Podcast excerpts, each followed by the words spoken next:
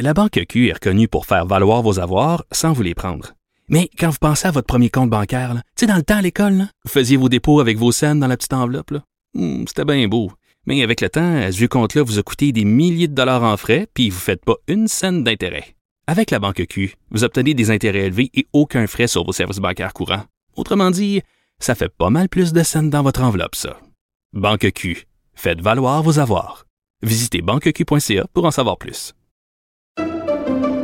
Pendant que votre attention est centrée sur cette voix qui vous parle ici, ou encore là, tout près ici, très loin là-bas, ou même très, très loin. Celle de Desjardins Entreprises est centrée sur plus de 400 000 entreprises partout autour de vous. Depuis plus de 120 ans, nos équipes dédiées accompagnent les entrepreneurs d'ici à chaque étape pour qu'ils puissent rester centrés sur ce qui compte, la croissance de leur entreprise.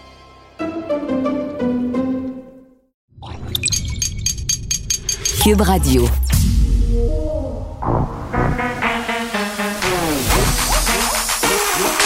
Elle a une opinion sur tous les sujets. Pour elle, toutes les questions peuvent être posées. Geneviève Peterson. Cube, Radio. Salut tout le monde, bienvenue à l'émission. Merci de vous joindre à moi pour les deux prochaines heures et demie. On se parle un peu des cas de COVID. Là. Je les donne pas à chaque début d'émission, mais vraiment, on est devant une hausse des cas. Ça se poursuit, 716 cas. Aujourd'hui, on a pas d'hospitalisation supplémentaire euh, par contre. Donc, euh, c'est pas non plus très, très inquiétant, mais tout de même, ça continue euh, d'augmenter. Alors que lundi, on s'annonce, bon, dans une nouvelle époque, entre guillemets, l'époque assouplissement.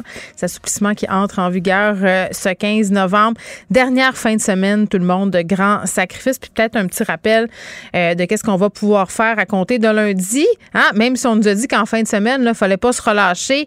C'est lundi que ça commence. C'est pas ce soir euh, clients qui pourront danser dans les bars, dans les restaurants, plus obligés de rester assis à sa table pourvu qu'on porte un couvre-visage et les fameux karaokés qui peuvent rouvrir. Euh, donc, chanteurs et chanteuses du dimanche de salon, euh, ça y est, on va pouvoir à nouveau, puis je dis on parce que vous le savez, j'adore le karaoké. je sais pas ça va être quoi la première tune que je vais aller rechanter dans un karaoké, mais il me semble que ça va être un moment vraiment, vraiment plein d'émotions. Les rassemblements publics aussi, là, je parle entre autres des funérailles et les salles de spectacle, les congrès, les conférences. Euh, donc, dans les rassemblements où le passeport vaccinal est exigé, on n'aura plus de limite à la capacité d'accueil. Euh, donc, euh, bon, évidemment, c'est lundi que ça commence. Les gyms, les centres d'entraînement aussi, on a un peu plus de lousse. Du couvre-visage qui est exigé lors des déplacements à l'intérieur, mais on peut l'enlever le son fait des activités euh, de cardio et qu'on reste en place et qu'il y a une distance de 2 mètres. le télétravail aussi euh, qui peut s'achever à compter de lundi. le masque dans les écoles secondaires, ça, ça va faire euh, très, très du bien. Et là, on apprend là, en ce moment, parce qu'on se demandait, il était passé où, Denis Coderre? Il y avait même des gens qui étaient très, très inquiets. Un discours de défaite là, lors de l'élection municipale rempli d'amertume. Plusieurs disent qu'il a manqué d'élégance et depuis ce temps-là, il s'était euh, dans ces quartiers. Il n'avait même pas euh, été en contact avec euh, sa colistière et tout ça. Et là, il annonce son départ de la politique. Il renonce à être chef de l'opposition. Donc, évidemment, on va y revenir un peu plus tard en cours d'émission. Et ce dont il sera question aussi aujourd'hui, ce soir, je vous invite vraiment beaucoup à écouter JE. C'est à, 21h, c'est à TVA. un sujet qui me tient particulièrement à cœur. Vous le savez, la question de la violence conjugale. Je chroniquais d'ailleurs ce matin sur l'histoire de Mélanie Côté dans le Journal de Montréal vous avez pu entendre, Mélanie, hein, hier à cette émission. Un témoignage vraiment touchant, un témoignage important aussi sur le port du bracelet électronique. Euh, et là, euh, ce soir, ben, ce sera évidemment euh, au centre de l'émission de G. Qu'est-ce qu'on pourrait faire pour les empêcher, ces féminicides-là? Témoignage des trois filles de Nathalie Piché, là, cette femme qui a été assassinée par son conjoint, sa ex-conjoint dans le coin de Québec. Ça se passait cet été. Et on aura l'une de ces filles tantôt à l'émission, Catherine Genois, qui va venir un peu nous parler de ce qu'elles aimeraient avec ses sœurs là, au niveau de ce qui pourrait changer. Il y a une grande partie tout ça qui est bien sûr euh, lié à l'éducation, donc on va en discuter. Et là, je veux pas vous déprimer, là, parce que vendredi, on parle de féminicide, euh, on parle aussi euh, de cyberexploitation de mineurs. Gros dossier ce matin quand même. Là. on a procédé à plusieurs perquisitions, arrestations, là, une unité spéciale de la police qui a mis la main au collet de 26 pédophiles. Là-dedans, il y en avait qui étaient des multi-récidivistes quand même. Je pense que c'est quelque chose comme quatre d'entre eux. Donc, c'est assez préoccupant. Et on va parler avec le porte-parole du Centre canadien de protection de l'enfance parce que s'est parlé à plusieurs reprises pendant la pandémie, moi et M. Morin, qui est le directeur du centre, en fait, qui est le porte-parole du centre, pardon, euh, parce que vous le savez, la pandémie, ça a en quelque sorte vraiment exacerbé euh, les, les, comportements problématiques en ligne. L'Internet qui était qui a toujours été, mais qui est devenu encore plus le terrain de chasse des cyberprédateurs parce que les enfants étaient devant leurs écrans. On est plus connectés que jamais. Euh, est-ce que, bon, la situation s'est un peu stabilisée, là? On, sait qu'il y a beaucoup de gens qui sont retournés travailler en présentiel et de savoir aussi qu'est-ce qu'ils font en ligne, le Centre de prévention de la cyberexploitation, parce que quand on pense à de l'exploitation sexuelle d'enfants, on pense à un monsieur, parce que ce sont majoritairement des messieurs, euh, un monsieur qui fait du, de l'espèce de, de, entre guillemets, en ligne, là, qui cherche des victimes, et ça peut prendre beaucoup euh, d'autres formes euh, que, que celle-ci. Il y a plusieurs façons, puis il y a plusieurs contenus aussi, puis moi, ça me rentrera jamais dans la tête pourquoi les algorithmes sont pas capables, hein, alors qu'ils sont capables de savoir qu'est-ce que je mange, qu'est-ce que je regarde, j'appartiens à quelle classe sociale, quelle voiture je conduis, c'est qui mes amis où j'habite. Je peux pas croire que les algorithmes sont pas capables de flaguer euh, le contenu pédopornographique sur Internet. Puis je parle pas juste des médias sociaux, là, c'est partout. Euh, puis j'avais parlé à l'époque, je pense que c'est l'an dernier, à un père de famille qui avait euh, spoté du contenu problématique sur l'Instagram de son fils de 13 ans. C'était du contenu pédopornographique. Il avait fait des plaintes à Instagram. Ça avait été vraiment très, très laborieux. Pas vraiment une réponse. Et finalement, ces comptes-là problématiques qui poussent, entre guillemets, du contenu pédopornographique sur ces plateformes-là, ben, il y en renaît environ 10 à chaque fois que tu en fermes un. Donc, qu'est-ce qu'on peut faire euh, au niveau de la cibleur exploitation? On essaiera de se poser la question avec René Morin. Je pense que c'est ce qui a fait sursauter le procureur de la Couronne. Nicole Gibault. J'en ai un ras-le-bol de ces gens-là. À mon sens, c'est de l'intimidation. Geneviève Peterson. C'est ça. Si sauve en marchette, on aura le temps de le rattraper. La rencontre. Oui, mais toi, comme juge, est-ce que c'est le juge qui décide ça? Comment ça marche? Oui, oui, oui, oui, oui, oui, oui. C'est le juge. La rencontre Gibault-Peterson. Salut, Nicole. Bonjour Geneviève. Bon, on se parle euh, souvent là, de la langue qui est utilisée lors des procédures judiciaires euh, et on se dit la plupart du temps, toi et moi, il faut que ça soit juste. Puis d'ailleurs, c'est une loi. Quand tu es un accusé, il faut que tu sois jugé, entre guillemets, dans ta langue. Puis c'est souvent question euh, des francophones, évidemment, là, dans des milieux anglophones. On a parlé du milieu des juges aussi, là, les juges bilingues. Et là, c'est bon dans les deux sens, Nicole. Hein. Ce qui est bon pour Pitou est bon pour Minou. Et là, c'est un trafiquant de drogue anglophone qui réclame un nouveau procès parce qu'il a été jugé en français. Ben, c'est parce que c'est un droit fondamental. C'est le droit à, avoir un procès criminel partout d'un océan à l'autre. C'est pas au Québec, en Alberta, c'est partout. Alors, on, un francophone en Alberta peut avoir son procès il, criminel. C'est c'est c'est constitutionnel. C'est une question de constitutionnel. le code criminel également prévoit un procès bilingue. Euh, j'ai eu à trancher, c'est des requêtes qui nous sont faites, j'ai eu à le faire dans, ma carrière, et c'est absolument fondamental. Et ça exige que le juge parle les deux langues. Ça quand il y a un procès en anglais, par exemple, parle, comprenne euh, les procureurs, etc., pour pouvoir comprendre les témoins, pour pouvoir comprendre, parce qu'il y a des gens qui ont le droit de témoigner en français et dans un procès euh, d'un accusé qui, qui est unilingue anglophone. On traduit, non? Pardon? On traduit en temps réel, là? On fait des transcriptions?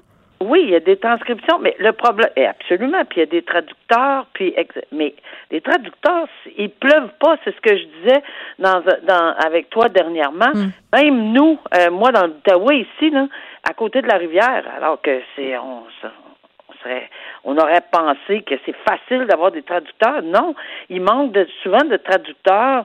Euh, puis il faut que ce soit des gens, c'est pas n'importe qui qui doit qui, se présente à cause. Ok, moi je comprends l'anglais, là, moi venez vous traduire ça. Même ça, ça fonctionne. Puis il faut que la traduction soit enregistrée. Souvent il y a des bris là-dedans et que j'ai vécu ça.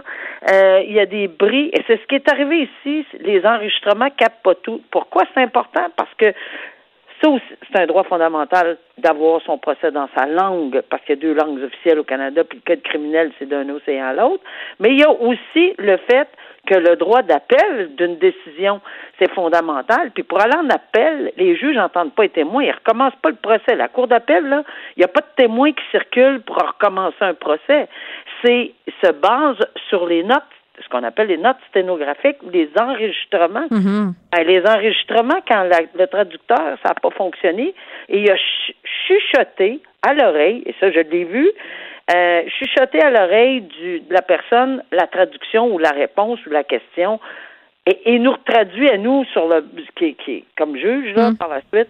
Ben, ça marche pas ça là. Ben, ben, c'est il- c'est- c'est ça qui est particulier. jours. Ben oui, parce que tu le sais, et c'est un droit fondamental, donc ça s'est passé comme ça. Puis la loi est claire. Comment ça se fait que la couronne est continuée comme ça? Ils savaient que ça allait comme être relevé? Des, fois, c'est assez, ça va vite euh, où, où on veut pas perdre de temps parce que il y a également, il y a également tout le le, le, le problème avec Jordan, est-ce qu'on va, euh, tu sais, euh, ici aussi là, dans, dans ces circonstances, mais là, ça nous remet en question. Mais il me semble que ça, c'est, c'est assez sérieux comme ça tombe pile, puis ça fait pas exprès. Il n'y a pas personne qui s'est organisé que ça tombe pile comme ça. Mais là, il y a là, encore une fois l'espèce de brouille entre le- la Cour du Québec et, le, ministre Jolin Barrette pour la loi sur puis que les juges doivent et non quand on affiche des postes de juges. euh, il faut décider, c'est le, le, le ministère voulait décider que c'était unilingue. Pas, ils peuvent pas être unilingues de toute évidence là, mais euh, mais pas de bilingue, pas besoin d'avoir de bilingue à Montréal, pas besoin d'avoir de juge, ben je regrette là, mais c'est là où on en a un exemple direct et flagrant que là on a un problème là, il s'est arrivé ici, c'est la cour d'appel a bien dit et clairement dit que c'est un devoir que les tribunaux qui entendent des procès criminels sont tenus d'être institutionnellement bilingues. Alors, le recours, le pourvoi qu'on ensemble cette semaine, là, euh, qui, qui est intenté par la juge Oui. euh, en chef, je pense qu'il y a quelques réponses qu'on va trouver dans ce dossier-là. là. c'est assez clair. C'est la cour d'appel qui parle. Alors, je ne sais pas si on va continuer, là, mais euh, il me semble que c'est assez clair que les juges doivent être bilingues parce qu'ils peuvent se faire demander à, en tout temps puis on ne suspend pas pendant des jours et des mois et des semaines pour trouver quelqu'un à travers le Québec ou dans une autre municipalité, soit un traducteur, soit un juge bilingue. Alors, Effectivement. Euh, un cas assez particulier, Nicole. En tout cas, moi, j'avais jamais vu ça. Peut-être que toi, tu l'as déjà vu. Euh, deux trafiquants de drogue euh, qui ont vu leur peine augmenter par la Cour d'appel, qui, ont été entendus à la Cour suprême. oui, je l'ai déjà vu. Pourquoi? Parce que quand on est consulté en tant qu'avocat, souvent, les gens disent, ben là, je vais aller en appel, je vais aller en appel. Et évidemment, faut euh, vérifier, les avocats vérifient avec le client, ben écoute, là, il y a, il y a quand même, si la couronne va en appel de la sentence parce qu'ils sont pas contents, c'est deux appels qui sont logés en même temps, là. Oui. Euh, c'est trop, tu sais, c'est pas assez haut, puis c'est trop, c'est, c'est trop haut. Euh, c'est vraiment la décision de la cour d'appel qui, qui, ça se peut que ça monte, mais ça se peut que ça baisse. Euh, alors, dans les circonstances ici, c'est ce qui est arrivé, juste pour faire une petite récapitulation. Oui. Récapitula- Bon. Récapitulation. On est vendredi. Non, On va la voir. c'est vendredi. Alors, deux personnes avaient été déclarées coupables en Alberta Mhm. euh, de trafic, là, mais on parle de grosses. Oui, c'est des grosses, c'est des grosses, grosses quantités. euh, C'est des, Grosses c'est du fentanyl, c'est des drogues dures, oui. grosse drogue dure, puis vraiment un dossier extrêmement sérieux. Bon, puis pour faire une histoire courte, ils ont été condamnés chacun à des peines, soit un qu'on appelle M. Félix à 7 ans par évidemment le tr- tribunal de première instance, M. Parento à 11 ans pas satisfaits de ceci, sont allés en appel, la couronne aussi, vont en appel, dit non, ça n'a ça, pas de sens, c'est passé dans un cas particulier, étant donné la nature des drogues, puis la grande échelle. C'est ouais, c'est comme c'est comme si Nicole, les cours d'appel, euh, ben en fait c'est pas comme si, c'est ça. là, elles elles peuvent fixer un espèce de point Oui. d'ancrage, des points de départ. C'est exactement là où je m'en venais, tout à fait. C'est que souvent, on, on l'a fait pour les euh, encore une fois on en a parlé mais dans d'autres cas pour euh, euh, les facultés affaiblies euh, tu sais mm-hmm. la cour d'appel a dit bon ben pour des décès en matière de facultés affaiblies conduite dangereuse au volant etc avec l'alcool bon il y a des six ans des dix ans des fourchettes quand on parle de fourchettes là alors oui la cour suprême est venue dire dans ce dossier là que oui c'est ils peuvent fixer des points de départ mais sans remettre en question que c'est discrétionnaire une peine c'est toujours le juge. Pourquoi? Parce que c'est le juge, c'est là où la juge, c'est la mieux placée ou le mieux placé pour entendre tout l'ensemble de des facteurs, euh, puis équilibrer tout ça, évidemment, chaque, à chaque personne et dans les circonstances particulières. Mais ici, M. Félix, qui avait 7 ans, il s'est retrouvé avec 10 ans à cour d'appel. M. Parento, qui est parti de 11 ans, s'est retrouvé avec 14 ans. Pas heureux de ça, sont du tout. sont allés à la Cour suprême, puis la Cour suprême a dit non, pas du tout. J'ai très bien, là, c'est parfait. On n'a aucun problème avec ça. On confirme que c'était pas. Alors, le risque d'aller en appel pour certains, tu sais, souvent on dit ah c'est un droit, c'est un droit, mais faut, faut, faut. que tu assumes les conséquences de ce choix-là parce que ça peut se revirer. Tu sais, c'est be careful what you wish for. Euh, absolument, puis ça c'est la Cour suprême, là, quand même qui essaierait de monter dans l'échelle, il n'y a pas de plafond, là, c'est fini. Ça se pourra pas. Non. Bon. Alors, 11 euh, ans et 14, euh, 10 et 14 ans. Le sort en, est jeté. Euh, on se parle euh, d'une opération euh, à quand même grande échelle, 26 arrestations euh, à travers la province. Dans plusieurs villes, là, ça se passe. des pédophiles qui œuvraient sur Internet. Donc, on parle de distribution de pornographie juvénile, de possession de pornographie juvénile. C'est une unité spéciale de la Sûreté du Québec là, qui, a procédé à ces arrestations-là. Et, et, vraiment toute une enquête. Là. Puis là-dedans, moi, c'est ce qui tout le temps me jette à terre. C'est non seulement qu'on ait autant de pédopornographie en ligne, mais c'est qu'il y a des récidivistes. Il y a aussi des gens euh, qui étaient, entre guillemets, au-dessus de tout soupçon. Là. Monsieur, madame, tout le monde. On a même un élu, euh, quelqu'un qui vient d'être élu au municipal, des profs. Euh, écoute, tout le monde. Non, c'est bouleversant. Ben oui premièrement en nombre et en ben, entre guillemets. 26, c'est juste la pointe de l'iceberg, c'est ce que j'ai envie de dire. Juste la pointe de la. Ben oui, tu as raison, sûrement. Là. Ça fait longtemps qu'on le sait. Et moi, je suis très, très heureuse d'entendre les propos de la Sûreté du Québec en communication qui dit grâce à l'unité intégrée. L'unité intégrée, unité intégrée, c'est pour améliorer la force de frappe parce que tu as ben oui. des experts en extraction, des experts en infiltration, des experts qui conversent, qui chattent là, euh, avec ces gens-là pour aller chercher. C'est un travail euh, tellement difficile, Nicole. Puis ces gens-là sont appelés à changer d'unité au bout d'un certain nombre d'années parce que c'est trop dur. Oui, puis encore une fois, euh, fier d'avoir siégé sur le comité sur la réalité policière. Oui. Nos recommandations euh, de façon unanime ont toujours été de ne pas travailler ou d'essayer de d'éviter le travail en silo dans mm. beaucoup de domaines et de réunir les forces. Et c'est là qu'on voit qu'en réunissant des forces dans un travail, on peut accomplir quelque chose. 26, mm. ben, c'est déjà un très bon départ.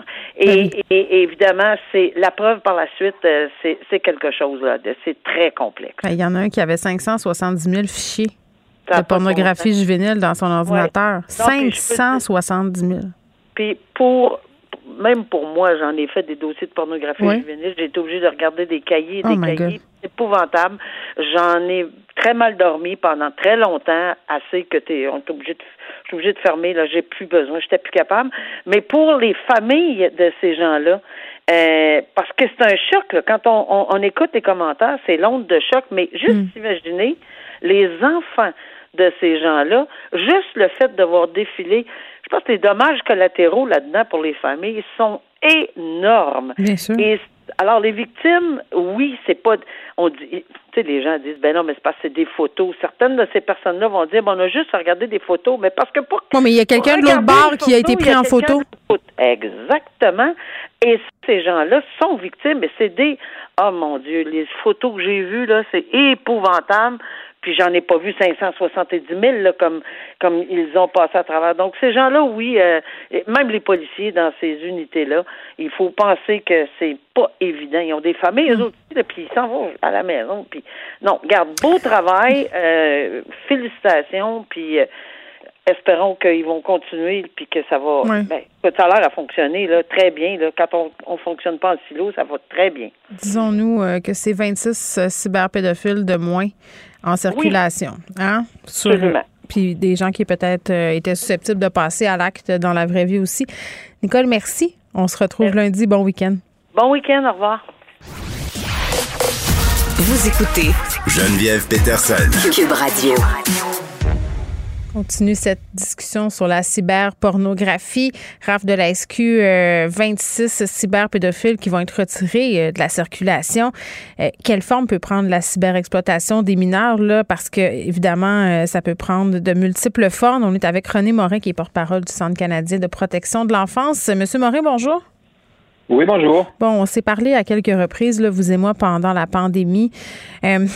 26 cyberpédophiles, jasais avec l'ex-juge euh, Nicole Gibault juste avant vous. Ça a l'air énorme, c'est bien, là, mais je lui disais un peu de façon, euh, j'ai envie de dire, un peu cynique, euh, que c'est sans doute seulement la pointe de l'iceberg. J'imagine que vous n'êtes pas surpris par ce chiffre-là, 26. Non, non, absolument pas. Écoutez, euh, comme vous le dites très bien, ce n'est que la pointe de l'iceberg. On le mm. voit, il y a des, arrestations qui sont faites à peu près tous les jours par les corps de policiers euh, un peu partout au Canada et ailleurs dans le monde. Là, euh, il reste encore pas mal de travail à faire. En fait, pour prendre vraiment bien conscience de la situation, il faut savoir que à peu près tous les corps de police sont débordés par ce genre de situation-là. Leurs ressources ne sont pas à la mesure du nombre de mm. cas qu'ils ont à traiter. Donc, des dossiers en retard, là, euh, euh, des listes à plus finir là, de dossiers en retard. C'est la même chose de notre côté d'ailleurs euh, à cybered.ca. On traite mm. très rapidement les signalements que l'on reçoit, mais en revanche, le nombre d'images qu'on doit analyser pour alimenter nos bases de données qui recherchent ce genre de contenu-là sur Internet est, énorme. Là. Mm.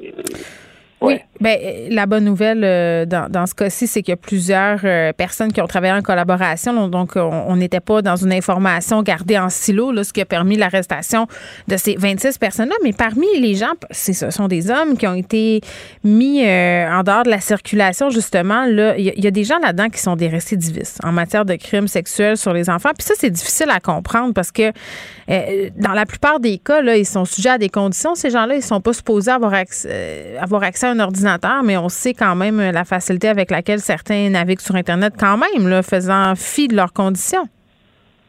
Oui, tout à fait. Et beaucoup de ces gens-là, euh, pendant leur période euh, d'incarcération, ont suivi aussi des thérapies hein, euh, pour essayer de, de, de, de corriger leur leur leur déviance. et comme on l'a vu à plusieurs reprises, ça fonctionne pas toujours ces thérapies-là. Mm. Et on peut bien imposer à un délinquant récidiviste des conditions qui, pour l'empêcher d'utiliser un ordinateur, l'empêcher d'aller sur Internet. Mais dans le monde d'aujourd'hui où Internet est partout et prend toutes sortes de formes. Euh, on peut bien imposer ces conditions-là, mais les faire respecter, euh, c'est une autre histoire. Bien, ça veut dire que euh, techniquement, tu n'aurais même pas le droit d'avoir un téléphone intelligent?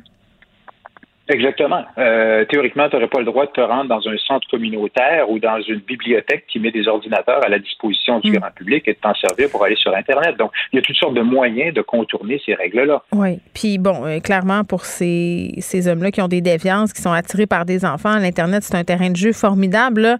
570 000 fichiers euh, M. Morin, qui ont été retrouvés dans l'ordinateur euh, d'une seule personne. Euh, ça, c'est un chiffre. J'étais sur l'impression que c'était même pas possible d'accumuler autant de fichiers de pédopornographie dans un ordi parce que on se dit, mon Dieu, les algorithmes peuvent être excessivement efficaces dans plusieurs secteurs. Comment ça se fait que tout ce contenu-là échappe à tout ça? Oui, effectivement. Ben écoutez, vous avez aujourd'hui des, des, euh, des, supports d'enregistrement. Hein. Vous allez aller dans n'importe quel magasin d'électronique et vous allez pouvoir vous procurer pour quelques centaines de dollars à peine euh, des disques qui vont vous permettre de conserver 3, 4, 5, 6 terabytes de données. Euh, imaginez euh, combien de, de, de fichiers d'images ça peut représenter au mm. bout du compte. Et des images de cette nature-là, il y en a beaucoup plus qu'on serait porté à le penser sur Internet. Écoutez, on s'est déjà parlé un petit peu de notre technologie technologie Projet Arachnid. à ce jour, Projet Arachnid a traité 131 milliards d'images et Projet Arachnid existe que depuis un peu plus de trois ans à peine. Là. alors, c'est dire à quel point on est en présence d'un phénomène mondial qui, prend des proportions là, complètement démesurées. Mais attendez juste pour être certaine que je comprends bien, de ces images-là qui ont été traitées à l'aide d'arachnides, ce sont des images pédopornographiques. C'est pas on un milliard d'images et là-dedans, on en a flagué des pédopornographiques. Là. C'était, ces images-là étaient du contenu avec des enfants. C'est ça. Ce sont des, des images euh, qui ont été considérées suspectes pour une raison ou une autre. Il faut bien comprendre que c'est un travail qui se fait euh, sur une base euh, automatique. Là. Mm. mais de ce nombre, on en a retenu 41 milliards pour analyse humaine parce qu'essentiellement, ce qu'on fait, à quoi sert cette technologie-là au bout du compte? Oui, bien sûr, c'est de détecter la présence d'images d'abus pédosexuels, de pornographie juvénile sur Internet, mais à partir des détections qu'on fait, on envoie des demandes de suppression euh, aux entités qui hébergent ces images-là et qui permettent aux internautes de les voir. Euh, et euh, lorsqu'on envoie une demande de suppression, on veut bien s'assurer que la demande porte bel et bien sur une image qui est problématique. pornographie, qui est problématique effectivement. Donc, et pour ce faire, chacune des images qui peut générer ce genre de demande de suppression-là a préalablement été vue par trois analystes humains. Et au mm. moment où je vous parle, euh, notre euh, backlog, pour utiliser un beau terme français, est de 41 et de 41 milliards d'images là à traiter. Ben c'est ça, euh, M. Morin. moi, c'est ça qui me fait capoter parce que, euh, puis c'est super votre projet, là, puis je dis pas ça euh, pour dire que ça sert à rien, mais entre le moment où l'image ressort du lot et qu'il y a justement ces inspections par des humains et la demande pour qu'elle soit retirée du serveur, cette image-là peut circuler, circuler, circuler, être enregistrée, aller sur d'autres serveurs. Donc, c'est comme s'il n'y a pas de fin. Oui, effectivement, mais euh, on peut se permettre d'être optimiste quand même. Écoutez, euh, on a commencé à travailler sur cette technologie-là il y a un peu plus de trois ans et ça a fait des petits. Au moment où je vous parle, là, euh, il y a une douzaine d'organisations comme la nôtre ailleurs dans le monde qui utilisent notre technologie pour nous aider à augmenter notre capacité de traitement. je vous parle de pays comme les États-Unis, la Finlande, la Suède, la Belgique, l'Allemagne, l'Australie, la Nouvelle-Zélande et ainsi de suite, qui mettent leurs analystes au service du projet arachnide pour euh, traiter encore plus d'images, pour augmenter les capacités mm. euh, de cette technologie-là, à pouvoir les détecter mm. euh, et à donner suite rapidement là, au, signalement. Donc, c'est déjà en soi une amélioration énorme, mais on a aussi, avec Arachnid, la capacité de, de documenter beaucoup plus facilement le problème et où se trouvent ces images-là. Je vous donne un exemple concret. Euh, cet été, on a publié un rapport des trois premières années euh, de fonctionnement du projet Arachnid et on s'est rendu compte que à peu près 48% des images qu'on avait détectées étaient localisées sur un même serveur à Paris. 48% du problème de la pornographie juvénile se trouvait là. Euh, et donc, on a euh, contacté les autorités, on a contacté euh, l'entreprise qui gérait ces serveurs-là et on a réussi à faire mettre la clé à la porte de ces serveurs-là. Donc, les efforts que l'on fait à travers Projet Arachnid donnent des résultats quand même très, très, très concrets dans la lutte contre ce problème-là. Ben, oui, effectivement, quand on peut remonter à la source comme ça, c'est bien évident. Parmi les personnes qui ont été arrêtées, M. Morin, là, je disais 26, il y, a, des récidivistes, mais il y a d'autres personnes qui n'étaient pas connues des autorités. Euh, il y a un enseignant au secondaire, euh, il y a un conseiller municipal fraîchement élu, là, Simon Arsenault, euh, dans le coin de mm-hmm. Saint-Jean, Saint-Christophe d'Arthabasca. Pardon, ça peut vraiment être monsieur, madame, tout le monde, c'est ce que je comprends. Avez-vous un profil? Avez-vous des chiffres? Parce que si vous pouvez remonter, est-ce que c'est surtout des messieurs? Avez-vous un profil? Ben, en fait, c'est une question qui revient souvent, vous savez, et il n'y a pas, la réponse, c'est qu'il n'y a pas vraiment de, profil type du prédateur d'enfant mm. ou du cyberpédophile. Ça n'existe pas. Comme vous l'avez dit, ça peut être très, très bien monsieur, madame, tout le monde. On l'a vu, hein, historiquement. Euh, euh, bon, vous avez mentionné un concierge, un enseignant. On a vu des policiers se faire arrêter pour des infractions de pornographie juvénile, euh, des juges. ça peut être n'importe qui, des entraîneurs de hockey, de, de, de, de, ski alpin, plus près de nous. Hein, on a eu un cas très médiatisé de mm-hmm. ça. donc, ce sont des sans vouloir faire de généralisation, on a pu remarquer néanmoins que dans bien des cas, il s'agit de personnes qui, dans le cadre de leurs occupations bénévoles ou professionnelles, sont en contact régulier avec des enfants. Et quelque part, ça se comprend. Si vous avez cette déviance-là, vous ne voulez pas travailler dans un environnement où vous n'aurez pas de contact avec des enfants. C'est dégueulasse. mais, mais vous avez raison de le souligner. Euh, là, on s'apprête à, assouplir les mesures sanitaires. Euh, le travail en présentiel est, à nouveau permis, même encouragé. Là, euh, puis c'est déjà commencé depuis longtemps. Est-ce que vous pensez qu'il va y avoir une baisse de la présence des prédateurs en ligne? Parce que ça nous a beaucoup inquiétés pendant la pandémie. Là. Les enfants sont de retour à l'école, mais pendant le temps qu'ils étaient devant leurs écrans, ben, c'était plus dangereux que d'habitude. bon, parce qu'il y avait une opportunité, entre guillemets. Pensez-vous qu'on va revenir plus à une normale? J'aime pas ça dire ça, là, mais normale entre mm-hmm disons ça comme ça? Aussi normal que possible. Oui. ben, écoutez, euh, c'est clair que la pandémie a euh, causé une augmentation des cas d'exploitation sexuelle d'enfants sur Internet. De notre mm. côté, là, euh, les signalements d'interaction de, directe de prédateurs avec des enfants sur Internet ont augmenté de 106 mm. pendant la pandémie. C'est énorme. Il faut peut-être rappeler ici qu'on reçoit entre 4 et 5 000 signalements par mois. Donc, faites, faites le calcul. Là, ça représente quand même une somme assez astronomique de, signalements mm. qui, nous ont été rapportés.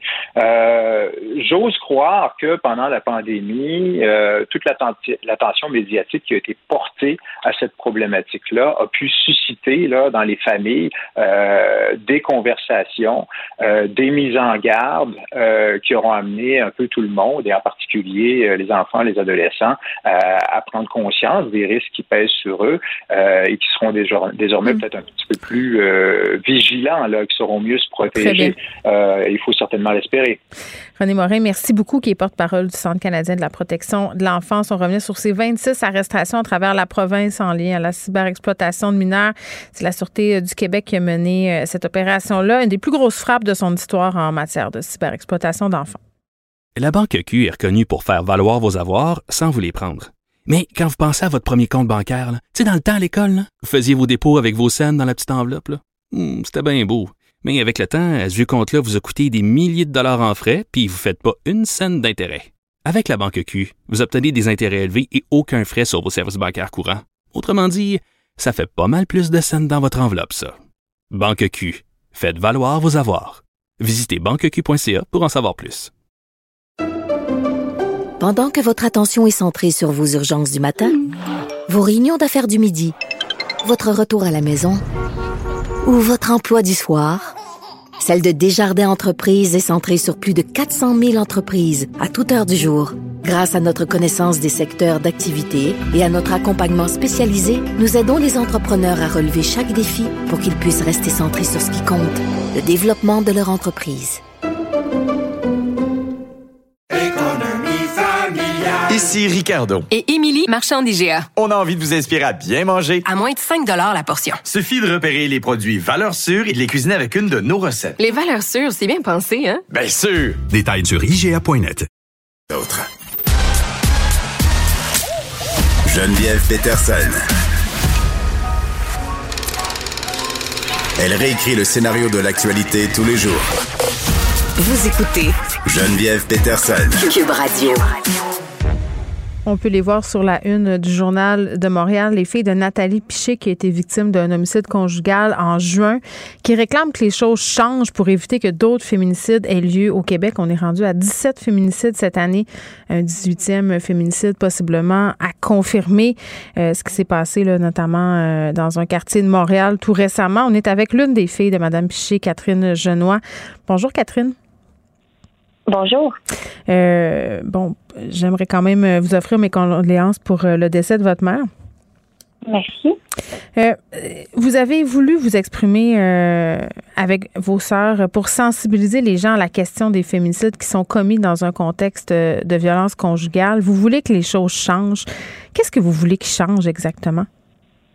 Et en fait, là, nous, surtout, ce qu'on voudrait faire passer, c'est un message, c'est que on aimerait ça, en fait, que ça soit plus, qu'on en parle plus, en fait, de la violence conjugale, puis que ça commence très, très tôt, en fait, là, euh, dès le secondaire, là, les filles sont assez matures pour comprendre certaines choses, puis je pense que ça serait important que la sensibilisation soit faite plus jeune que plus vieille, en fait, parce que c'est là vraiment qu'on commence à, ben à se à se découvrir en tant que personne et tout ça puis c'est là aussi qu'on devrait apprendre en fait nos limites puis comment voir aussi les signes quand mm. qu'on qu'on pour qu'on puisse savoir quand on a affaire à un homme comme ça puis euh, c'est ça, de la sensibilisation, c'est vraiment ça qui, serait important d'être fait en fait là euh, au niveau des écoles puis tout ça. Là, c'est vraiment ça qu'on aimerait. Euh. Donc l'éducation puis les fameux petits drapeaux rouges là, dont on parle souvent, là, plusieurs personnes ont de la misère à les voir. Puis pour avoir parlé à plusieurs victimes de violences conjugales, puis bon, je ne veux pas rentrer dans le dossier de votre mère, là, je sais que c'est délicat pour vous d'en parler, mais plusieurs victimes de violences conjugales racontent qu'on les voit ces drapeaux-là, mais on veut pas nécessairement les voir ou c'est trop difficile de les voir?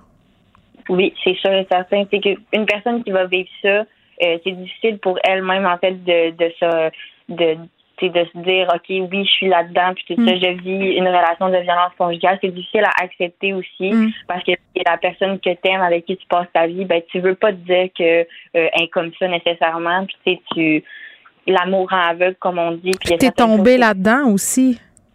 Oui, c'est ça. Quand que souvent au début tu le vois pas, c'est des choses qui vont arriver un petit peu plus tard. Puis il y a beaucoup de c'est de, de c'est par rapport à la justice aussi en tant que telle là, des, des red flags, il y en a beaucoup, puis ils devraient vraiment euh, prendre les hommes, c'est quand il y a une femme qui va porter plainte ou quoi que ce soit, avant que le pire arrive, il faudrait qu'il y ait des choses qui soient faites, en fait, pour qu'il n'y arrive pas ces choses-là. Mm, ben oui, puis euh, tous les jours, euh, Catherine, je parle avec l'ex-juge Nicole Gibault, puis on se parle souvent euh, de cet aspect-là de la justice, de la violence conjugale, le côté où parfois des victimes qui avaient porté plainte décident de retirer leur plainte parce qu'elles ont peur, parce qu'elles sont sous le joug de leur agresseur. Ça, ce sont des choses qui arrivent quand même assez souvent et personne au niveau du système de justice euh, agit à ce niveau-là? Ben c'est ça. Il y a un problème à ce niveau-là. une femme qui porte plainte, c'est certain que si elle retire sa plainte pas longtemps après, il faut avoir une petite alerte rouge. C'en est un drapeau. Oui, vraiment. Hmm. Puis c'est à ce moment-là qu'il y, a quelque chose qui qui fonctionne pas dans la justice parce que euh, du moment qu'une femme se sent en danger, ben il faudrait qu'il y ait des démarches qui soient faites. Là. Puis et c'est trop facile de signer un papier puis de se dire euh, ok tu sais je signe ce papier là je ferai plus je vais je vais pas importuner la victime mais tu sais c'est un papier ça prouve rien du tout puis il y a vraiment d'autres choses qu'il faut qu'il mm. soit fait là, pour ça puis c'est euh, c'est ça c'est à ce niveau là tu sais que d'après moi qu'il y a une faille dans la justice là, puis c'est mm. pour ça qu'il y en a de plus en plus puis que c'est ça ils prennent pas ça assez au sérieux à mon avis puis euh, c'est ça c'est vraiment c'est tout ça qui pense que pour nous, ben, ça a été ça, pour notre mère, ça a été fatal. Puis ça peut être évité, définitivement.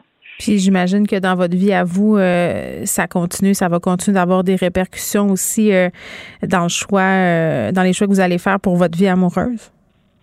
Oui, certainement. C'est sûr que nous, ça nous a appris quelque chose, malgré le fait qu'on le savait déjà puis que ça prenait pas ça pour que on comprenne, tu sais. Mais oui, c'est sûr et certain. Puis c'est pour ça qu'on fait ce qu'on fait. En fait, là, on veut éviter que ça arrive à une autre femme. On veut éviter que d'autres enfants vivent ce qu'on vit. Mm. Parce que oui, on n'est pas des jeunes enfants, mais euh, ça change rien du tout. Mais ça reste votre mère. Ben oui. Ça reste notre mère. Ben oui. Puis je pense que c'est important d'en parler de l'éducation, euh, de reconnaître les relations toxiques du côté des filles, mais du côté des garçons aussi. Puis la phrase euh, qui est sur la une du journal m'a tellement touchée. C'était une femme qui voulait juste se faire aimer. Vous parlez de votre mère. C'est une phrase que j'ai dite, puis je suis contente qu'elle ait mis ça justement sur la première page parce que c'est vraiment ça. Puis c'est ça que la plupart des femmes veulent, en fait, là, euh, qui dans la vie veut pas se faire aimer de quelqu'un. Puis mm. euh, c'est triste pour nous, en fait, de se dire que la personne avec mm. qui elle partageait sa vie a réussi à faire ça. Hmm. que c'est toutes des choses comme ça. Puis pour la plupart des gens, euh, c'est ils vont voir ça aux nouvelles, ça va les attrister. Puis c'est mais ça ils vont le voir, après c'est terminé. Mais pour nous, c'est toute la vie. C'est votre histoire. Ben oui, chaque jour on y pense. Merci, merci tellement Catherine euh, d'avoir accepté de me parler. Catherine Genois, qui est la fille de Nathalie Piché. On peut vous entendre ce soir euh, à 21h à GE avec vos sœurs. Il sera question évidemment de violence conjugale. Merci. Ça fait plaisir. Merci à vous. Au revoir. La Banque Q est reconnue pour faire valoir vos avoirs sans vous les prendre. Mais quand vous pensez à votre premier compte bancaire, tu sais, dans le temps à l'école, vous faisiez vos dépôts avec vos scènes dans la petite enveloppe. Hmm, C'était bien beau. Mais avec le temps, à ce compte-là vous a coûté des milliers de dollars en frais, puis vous ne faites pas une scène d'intérêt. Avec la Banque Q, vous obtenez des intérêts élevés et aucun frais sur vos services bancaires courants. Autrement dit, ça fait pas mal plus de scènes dans votre enveloppe, ça. Banque Q. Faites valoir vos avoirs. Visitez banqueq.ca pour en savoir plus.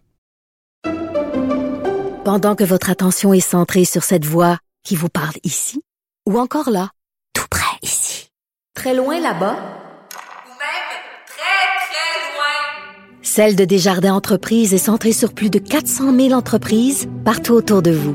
Depuis plus de 120 ans, nos équipes dédiées accompagnent les entrepreneurs d'ici à chaque étape pour qu'ils puissent rester centrés sur ce qui compte, la croissance de leur entreprise.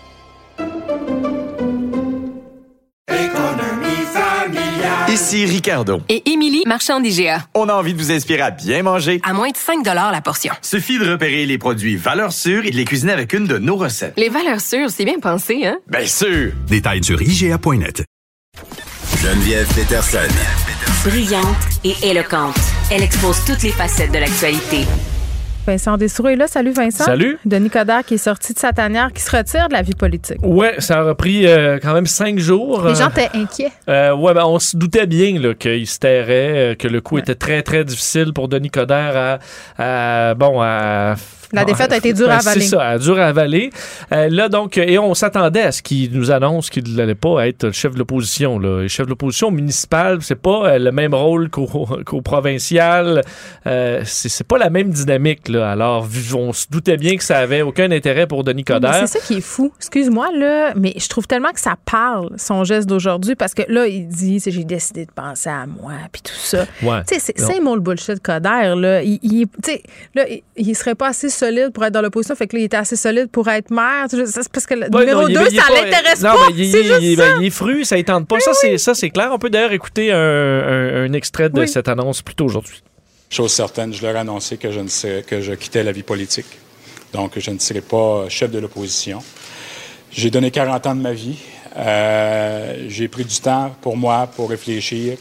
Ça a été, euh, ça a été un, petit peu, un petit peu difficile parce que, bon, évidemment, tu as l'entourage, il faut que tu prennes en soin aussi ta famille et tout ça. Mais euh, j'ai, euh, je leur ai expliqué pourquoi. Donc, euh, je ne serai plus. euh, il y a des gens qui vont peut-être être contents. là. Donc, euh, je serai plus, je serai plus dans la vie politique. Je vais, je vais faire autre chose. Il y a toujours la petite pointe, hein. Il y a des gens qui vont peut-être être contents. Puis parlant de prendre soin de son monde, là, il avait pas encore appelé sa colistière hein, hier. là. Non, que- c'est ça. Ben, et on comprend pour ça. le- le- le- bon, l'histoire de la famille, euh, ça n'a pas rapport parce qu'il aurait été euh, maire qui n'aurait pas eu plus de temps. La réflexion, c'était pas une réflexion. Il, il était fru. Là. Il est allé pas une son petit boudin. Ben, c'est ça. Mais en, Disons-le. mais en même temps, Geneviève, euh, on peut le laisser être fru aussi. Ah, mais moi, je le Euh, comprends. Ben non, moi, je te dis pas que c'est pas légitime. Écoute, oui. c'est une défaite amère. Il se l'est fait dire, il s'est fait sortir. Je Parce que dire- je voyais sur les réseaux sociaux, là, plein, écoute, qui, c'est ça, là, là, écoute, euh, larguait euh, beaucoup, beaucoup d'insultes sur Oh Denis non, mais Coderre non, ça, en disant, non, bon, euh, c'est ça, il boude, il est fru. Mais c'est plusieurs vrai. de ces gens-là, écoute, en politique, t'offrais pas trois jours. Aurais-tu boudé, toi? Euh, Moi, J'aurais ben, peut-être boudé. boudé aussi. Moi, avoir écrit un livre sur Montréal, dans, un livre, là, on ouais. tu sais comment c'est écrire un livre, c'est quand même un peu de travail. T'écris un livre pour mettre les bases sur ta, ton retour triomphant parce que tu te dis, OK, Valérie Plante, elle, c'est vraiment, et ça, ça allait pas bien au Oui. moment où Denis Coderre arrivait. Hmm. Ça, on- ça avait vraiment l'air d'être une, une direction facile pour lui pour reprendre les rênes. Donc, écrit un livre, fait des mois de campagne, Hmm. tout ça pour se faire planter. Là. C'est le cas de le Euh, dire. Je veux dire, euh, par plus de 15% Donc, c'est, Hmm. euh, c'est- on comprend que c'est vraiment, vraiment dur. Et on peut, humainement, ben, on est rendu ailleurs, Geneviève, je pense que sur le fait d'accepter un peu les humeurs des gens, Ah, mais les moi, laisser là, aller avec leurs émotions. Je te dis, il fait du boudin, tout ça, c'est est- nullement, tu sais, je veux dire, c'est normal, entre guillemets. Moi, la seule chose qui me tombe ses nerfs avec Denis Coderre, c'est justement de jamais euh, revendiquer ces humeurs-là, de toujours se cacher derrière des paravents, des Oui, écrans oui, fumée. oui. C'est ce qu'il vient de refaire. Dis-le que tu as été fâché, dis-le que tu es allé chez vous boudé. Dis-le que c'est dur à avaler puis tu pensais gagner. Sois honnête. Moi, c'est tout le temps ça qui me gosse avec lui. Juste, fais juste le dire. Oui, parce que là, il parlait de l'amour de Montréal. Puis il dit, moi, j'ai rencontré, là, tout le monde me klaxonnait, m'envoyait des pouces en l'air quand pendant la campagne. Ah oui, mais il y a quand même, les Montréalais n'ont pas voté pour toi. Donc, c'est sûr que ça doit être une, une méchante claque d'en face. Euh, et il dit euh, prendre vraiment, là, euh, il quitte la vie politique. Mais ça, c'est ce qu'il avait dit aussi en 2017, là, euh, au Ouais, mais moment où il avait perdu. Euh, pas Excuse-moi, je suis habituée de m'astiner avec Benoît. c'est comme quand je me, c'est quand je me chicane avec mon chum, je l'appelle le nom de mon ex. C'est terrible. oh. fait que là, je, je Ouais, voulais être un moins- peu. là, euh, c'est moins grave Fait que que là, je l'ai un peu tostiné. je t'ai appelé Benoît. Oh my God. Non, mais, mais tu sais, je pense que là, il avait tout mis. en- C'était la dernière chance. là, Tu l'as dit. Il a écrit son Non, livre. mais pour Montréal, oui. euh, Oui, il se à mon avis, il se représentera Ben, il jamais. pas au provincial, ni au fédéral. Ben, si, euh, ben, je sais pas, là. euh, Ah, il est encore. Euh, il, est pas, pas si, il est pas, vieux, là. mais ça paye bien faire de la consultation. Ben, écoute. Moi, je pense ah, que entre être toi, heureux. entre toi puis moi, là, je comprends que c'est là que tu vois que c'est une passion, la politique. Parce que entre aller me faire dans la politique pour un plus petit salaire ou gagner du un demi-million de dollars par année comme consultant, euh, moi, le choix il sera assez facile. là. Ah, mais mais Vincent, on choisit pas ses passions, là. ou euh, son amour de l'exposure, d'être euh, une figure publique, d'être mis ça. de l'avant. C'est- une drogue être une personnalité publique. Oui, mais il va rester une personnalité publique, même Ouais. s'il reste On verra. consultant. Mais il semble vraiment prendre ça comme, écoute, c'est un train qui lui a passé dessus. Il, re- il revenait dès qu'il y avait une question là, euh, sur, euh, sur des regrets, euh, ses sentiments. Hmm. Écoute, les yeux pleins d'eau, il, Ouais, était, il est vraiment, vraiment, vraiment Bien sûr, affecté. on lui souhaite bonne chance pour la Oui, suite. absolument. Complètement hors sujet de la politique, Vincent, c'est vendredi. Oui. Donc, un petit sujet léger. Le sexe sur la plage qui nuirait aux écosystèmes. Oui, et écoute, à- aux deux écosystèmes, là, je Oui. pense, les- le- parce qu'il y a l'écosystème naturel, et, puis et le nôtre. l'écosystème, moi, peut-être de la Est-ce femme. que tu parles de la flore vaginale, Ben, euh, Vincent? oui, quand- euh, flore ça, vaginale. la flore vaginale. On va arriver à la flore. euh, euh, tantôt, là, on va commencer par flore rouge. et faune. Même pas, même pas.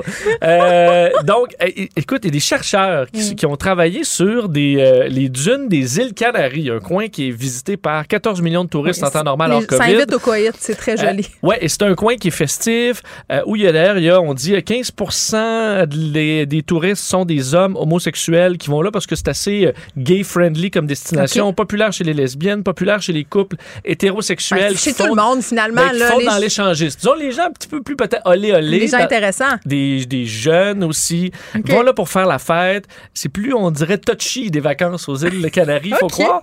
Euh, je suis jamais allé. Et il y a, on dit, on décrit les vacances aux îles Canaries avec les 5 S, c'est en anglais, mais sun, surf, sand, sea et sex. Donc, le soleil, le surf, le sable, la mer et le sexe. Ben. Et beaucoup de sexe dans les dunes. Donc, Moi, je suis une fille qui aime mon confort. hein. Les affaires de sexe Ouais. dans la douche, puis Ben- dans la piscine, puis sur la plage, là. Surtout, on s'entend, je suis sûr que c'est plus beau en, dans, écrit dans un livre. C'est ça, les fantasmes, c'est fait pour être euh, fantasmé et non pour être vécu, C'est ça. Dans la vraie vie, moins.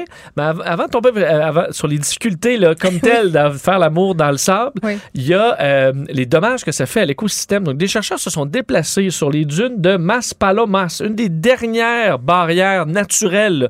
Donc, des dunes, mais des dunes, il y a du sable, mais aussi les plantes qui permettent de garder tout ça en place, protègent contre l'érosion, euh, changement climatique et compagnie.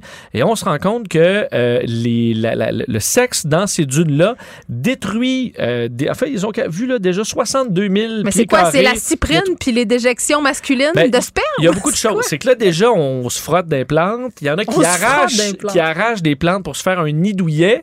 euh, qui vont déplacer de la végétation, des, se Ouais, faire des des espèces de écureuils, là, de d'amour. Mais il y a des zones, il y a, je voyais en photo là, vraiment des gens qui se font une espèce de gros nid, puis là au milieu, pour pas que les gens les voient, euh, mais vont les faire gens sont bien colons. Allez à l'hôtel, la gang. Et euh, 10 espèces de plantes, dont plusieurs sont très importantes pour la stabilité des dunes, sont, euh, sont détruites par cette activité-là. Et en plus, pour ajouter à ça, les lézards bouffent des capotes et Oh meurent. Non, mais ça, c'est câble. là, si Alors, exemple. plusieurs euh, espèces animales finissent par euh, manger un, un vieux condom sale. et, Ah, euh, quelle mort horrible. Et ils meurent de ça. Donc, ça détruit les plantes, ça détruit euh, des animaux et euh, cause beaucoup de problèmes. Alors, eux disent, on n'est pas contre ça, mais il faut que les gens soient Ben, avisés. Ouais. Euh, au pire, allez-y uniquement dans le sable et pas dans le sable avec de la végétation qui semble être le choix numéro un. Mais ce qui amène à, c'est quand même dangereux, ben dangereux.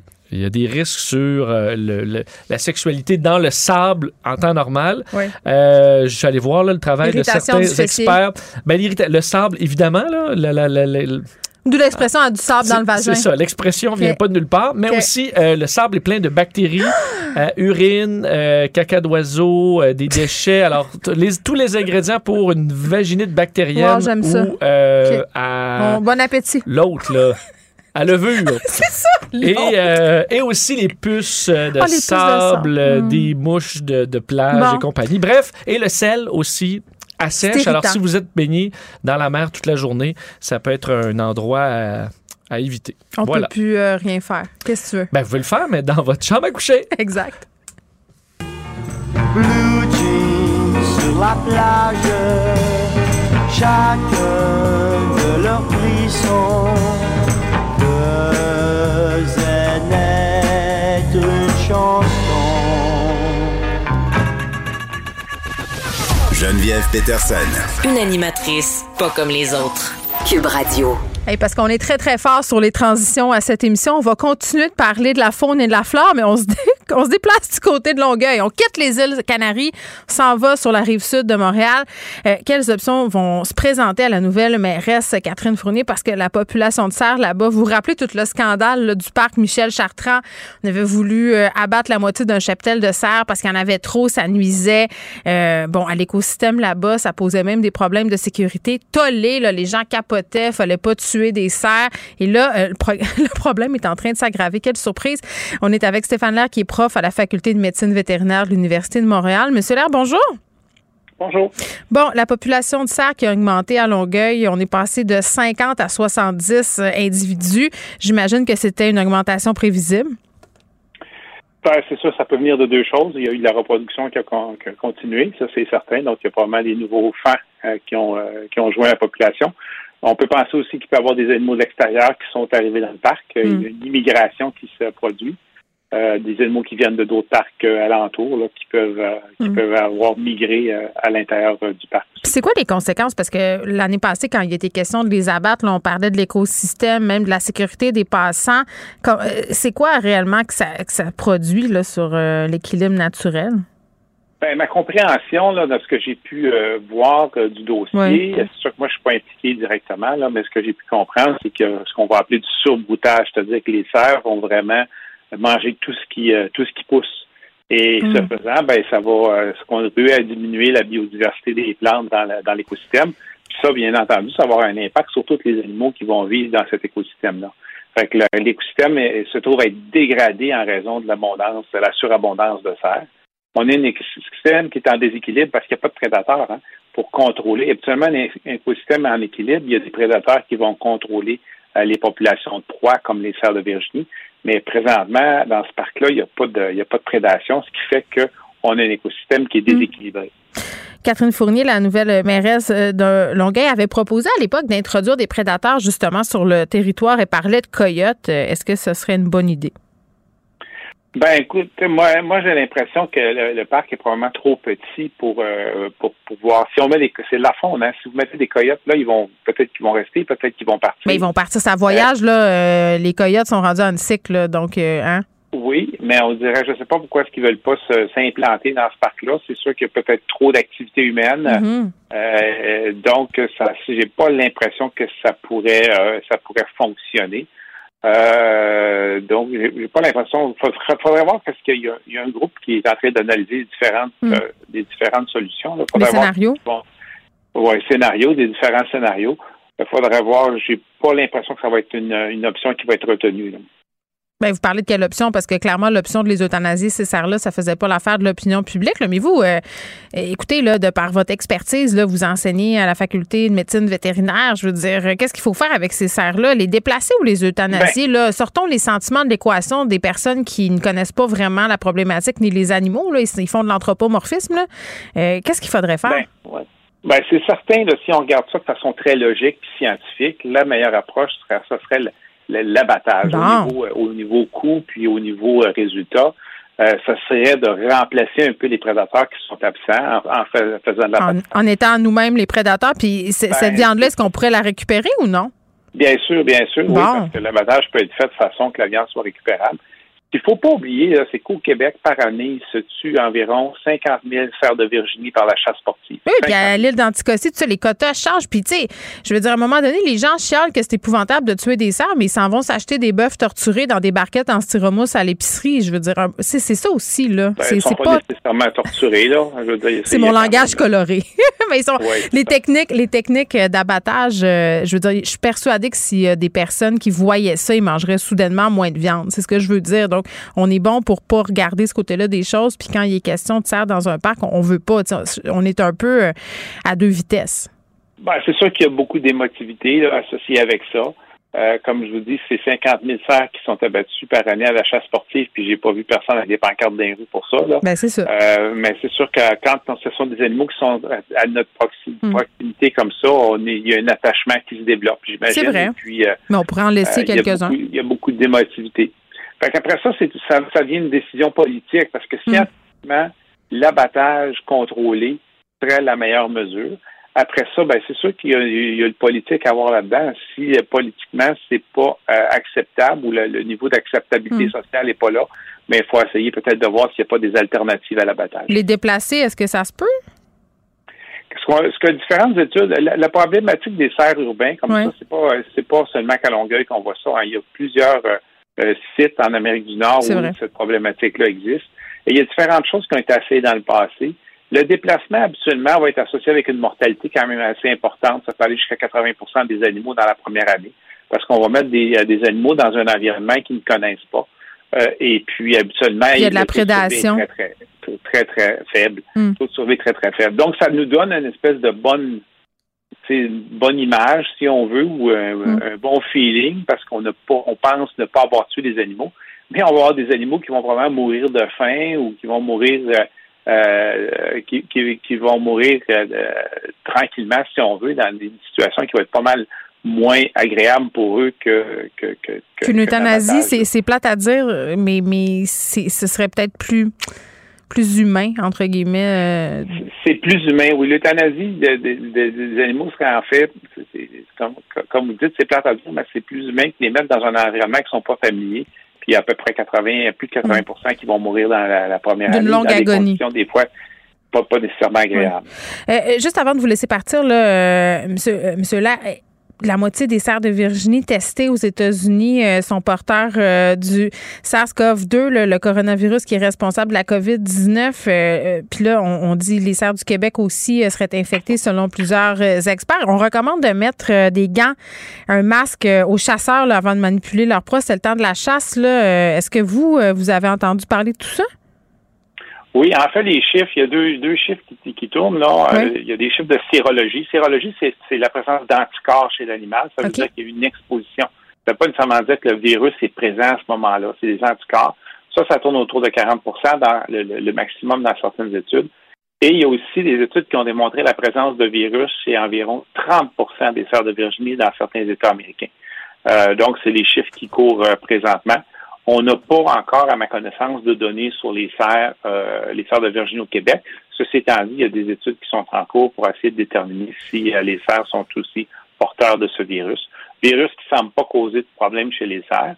Après ça, ça va être la santé publique qui va déterminer un peu les risques, hein, comme pour les, euh, humains? risques pour les humains. Hmm. Et ils vont va arriver avec des recommandations, probablement pour des raisons de, de précaution. Ils vont ils vont recommander le, port de gants puis de masques lorsqu'on manipule les, les tissus. Euh, les, organes des, euh, des, animaux. Très bien. Il y a d'autres euh, espèces? oui.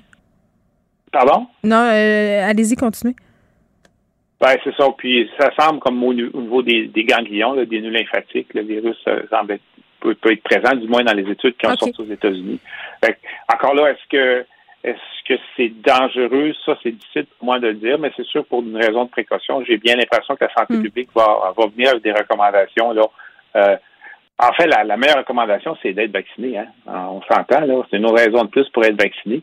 Mais en plus de ça, euh, porter un masque et puis des gants lorsqu'on manipule les, euh, euh, les carcasses, ça, ça, peut être une bonne pratique, j'imagine. Mais je vais laisser la santé publique arriver avec des recommandations officielles pour ça. Oui, puis il y a d'autres espèces animales qui sont susceptibles d'être infectées. Là, aux autres grands notamment, on va vacciner une centaine d'animaux. Stéphane Lair, merci, qui est prof à la Faculté de médecine vétérinaire de l'Université de Montréal.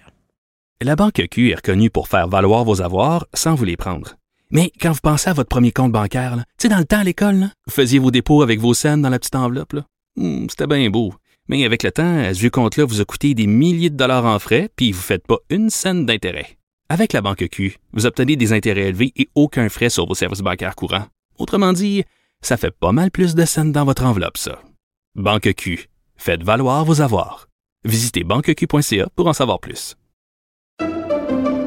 Pendant que votre attention est centrée sur cette voix qui vous parle ici, ou encore là, tout près ici, très loin là-bas, Celle de Desjardins Entreprises est centrée sur plus de 400 000 entreprises partout autour de vous. Depuis plus de 120 ans, nos équipes dédiées accompagnent les entrepreneurs d'ici à chaque étape pour qu'ils puissent rester centrés sur ce qui compte, la croissance de leur entreprise.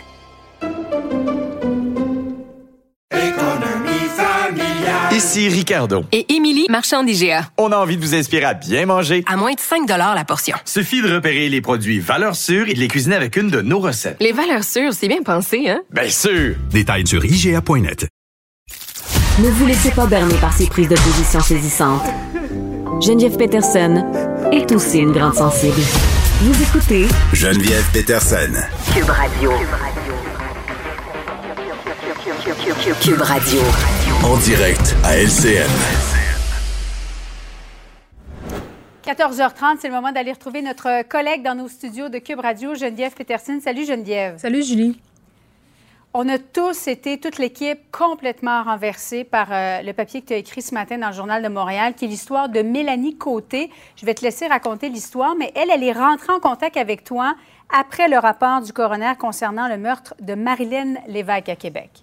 Euh, oui, effectivement. Euh, en fait, ce qu'elle voulait souligner, euh, Mélanie Côté, c'était une partie du rapport de la coroner où on impliquait le fameux bracelet électronique. C'est-à-dire, la coroner, dans le cas de Marilyn Lévesque, elle a dit que le bracelet aurait pu lui sauver la vie parce que, bon, son meurtrier, là, son meurtrier, pardon, M. Galézé, contrevenu à ses conditions de libération conditionnelle et que le bracelet électronique, finalement, aurait pu alerter les autorités rapidement.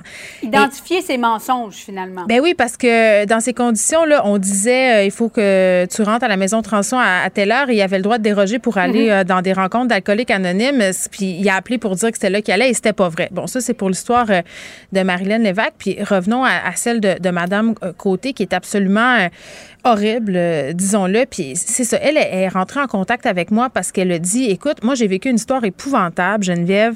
Euh, j'ai été dans une relation euh, où il y avait de la violence conjugale et à un moment donné, j'ai quitté.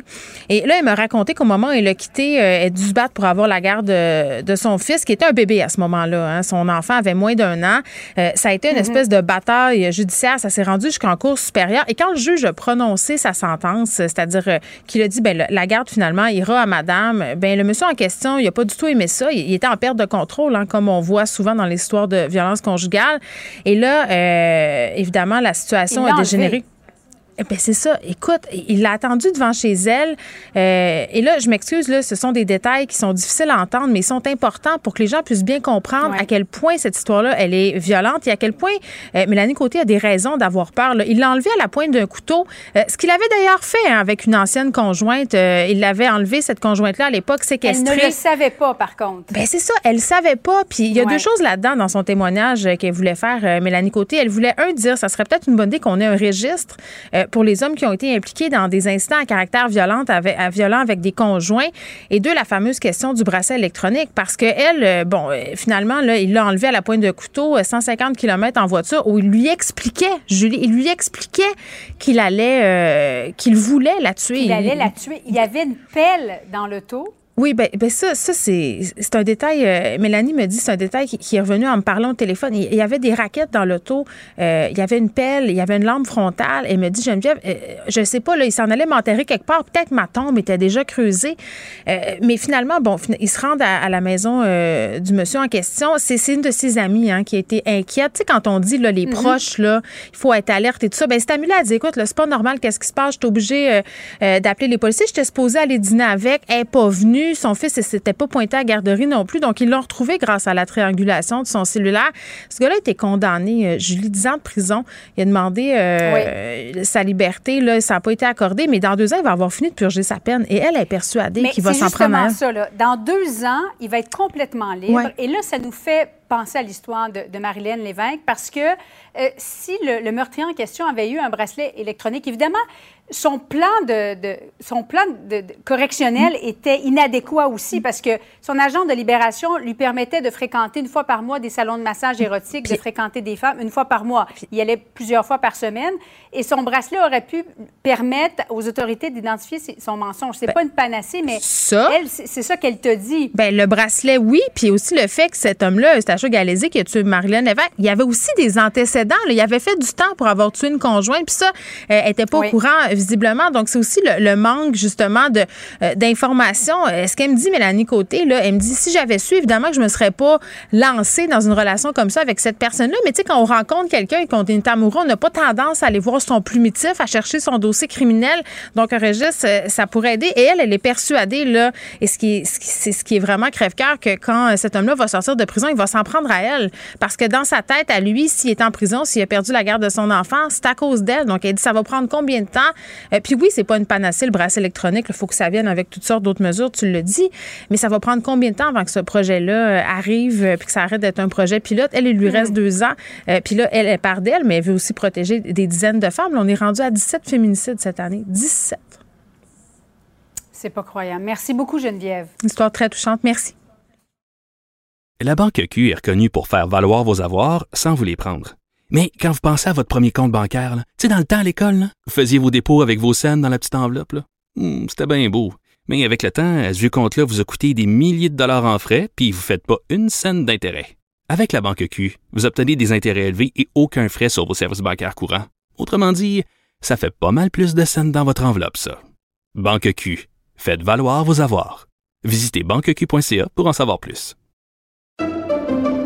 Pendant que votre attention est centrée sur cette voix qui vous parle ici, ou encore là, tout près ici, très loin là-bas, même très, très loin, Celle de Desjardins Entreprises est centrée sur plus de 400 000 entreprises partout autour de vous.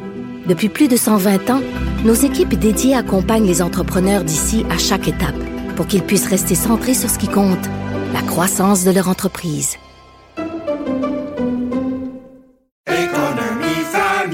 Ici Ricardo. Et Émilie, marchand d'IGA. On a envie de vous inspirer à bien manger. À moins de 5 la portion. Suffit de repérer les produits valeurs sûres et de les cuisiner avec une de nos recettes. Les valeurs sûres, c'est bien pensé, hein? Bien sûr! Détails sur IGA.net. Geneviève Peterson. Rebelle dans l'âme, elle dénonce l'injustice et revendique le changement. On est avec Gabriel Caron. Salut, Gab. Salut. Bon, euh, un service euh, de télé pour chiens, un service de streaming, pour être plus précise. On n'en avait déjà pas assez pour nous, les humains. Je sais pas, toi, ta facture est rendue à combien, mais moi, j'ai arrêté de compter. Je regarde plus. Je regarde plus. C'est tout là, euh, mon cavalier King Charles, qui aura droit peut-être à son propre service de télévision. Exact. Ben, je me suis dit, t'aimes tellement les chiens, peut-être que tu serais contente. Peut-être pas à ce point-là. d'avoir euh, d'avoir accès à ce euh, réseau télévisé. Donc, ça s'appelle Dog TV et ça vient tout juste de sortir en Europe et au Royaume-Uni. Si jamais tu veux t'abonner, prépare-toi, c'est 85 dollars américains par année, à peu près 10 euh, dollars par mois. Et on y trouve plusieurs courtes vidéos. Là, quand tu t'abonnes, il y a plusieurs plusieurs vidéos qui t'expliquent à toi, l'humain, comment la chaîne est censée être utilisée. Donc, on, apprend que euh, ça a été créé par des scientifiques et des experts canins et c'est basé sur plus de 60 études scientifiques. Je te laisse le temps d'absorber. Non, mais, c'est quoi? Ça me fait penser euh, aux émissions là, Baby Einstein. Tu sais, là, oui, euh, t'as sûrement vécu cet enfer-là, toi, les mm-hmm. maudites. Euh, moi, dans ce temps-là, c'était dans le temps de ma première fille, donc c'était encore des DVD, là, à 15 ans. les bébés Einstein, ça me rendait folle. Je trouvais ça tellement aliénant puis épouvantable. Mais écoute, les bébés était scotchée là-dessus. Là. Elle aimait tellement ça. Mais c'est le même principe, c'est ce que je comprends. Là. Ça s'adresse pas vraiment à nous, c'est pour eux autres. C'est vraiment, vraiment, vraiment en fait, pour les chiens, mais selon qu'est-ce qui en est ressorti, je suis même pas sûre que ça intéresse euh, les chiens. Parce que. Oh non, parce que là, je me disais tout là, tu elle reste chez nous pendant que je fais de la radio. Je pourrais peut-être y mettre Dog TV, tu sais, je me sentirais moins coupable. Mais la journaliste du Guardian qui l'a essayé a dit que c'était vraiment pas concluant, que son chien semblait euh, pas tant intéressé. Mais comment elle a fait pour mesurer ça? Elle a filmé? Euh, non, en fait, elle restait à côté. Elle essayait de l'intéresser, de faire écouter euh, différentes émissions parce que ce poste-là est supposé, en fait, stimuler, calmer et voire même éduquer tes voyons, chiens éduquer. en les habituant petit à petit à des sons ou des déclencheurs. Tu sais, par exemple, il peut y avoir une émission où c'est des facteurs qui viennent sonner à la porte. Et là, Oui, mais il faut faire du renforcement positif. Là. Qui fait le renforcement s'il y a personne dans la maison? C'est ça le- épais. Ça le dit pas, là. Ça le dit pas. Il y a pas de manette. C'est pas interactif. C'est comme une fausse bonne idée, hein, on dirait. Ben, je pense que oui, mais tu vois, il y a des euh, dresseurs, même une dresseuse en particulier. Tu sais qu'on dit éducateur. hein, Éducateur. ben, m'excuse. J'aimerais mieux ça. Euh, Donne-moi tes doigts, là. Je vais Ah, tu vas me taper avec, taper une règle. Ah, mais bon, bref, une éducatrice qui s'appelle Michael Becker et son chien Indiana Bones qui ont fait. Indiana Bones, C'est un bon nom, pour hein? son nom. Ben oui. Mais ils ont même fait une vidéo d'introduction pour que les téléspectateurs et leurs animaux, là, faire du bon vieux euh, co-viewing avec ton animal, et euh, pour leur expliquer en fait qu'ils vont bénéficier de plusieurs avantages de la chaîne, même s'ils ne la regardent pas activement. Donc tu peux la laisser jouer tranquillement pendant que tu fais à manger ou que tu vis ta vie euh, autour. On est toujours en train de se plaindre que nos enfants sont trop sur les écrans. Est-ce qu'on veut vraiment que nos animaux de compagnie logent à cette même enseigne? Je veux dire. Je sais pas, mais en même temps, tu sais, c'est- c'est une télé, c'est pas comme si t'achetais un iPad à ton chien. Mais non tu sais, que, tu sais que sur YouTube, il Oui. y a des euh, musiques qui sont spécialement conçues, ben, des playlists là, pour les chiens, les chats quand tu t'en vas. Mais je savais pas ça. Ben, y a- ça existe, ma chère. Mais ça existe et, et des fois, je, je dois dire que je. Tu le fais. Je m'adonne à mettre ces playlists-là à tout là quand je m'en vais. Puis je me demande si elle apprécie.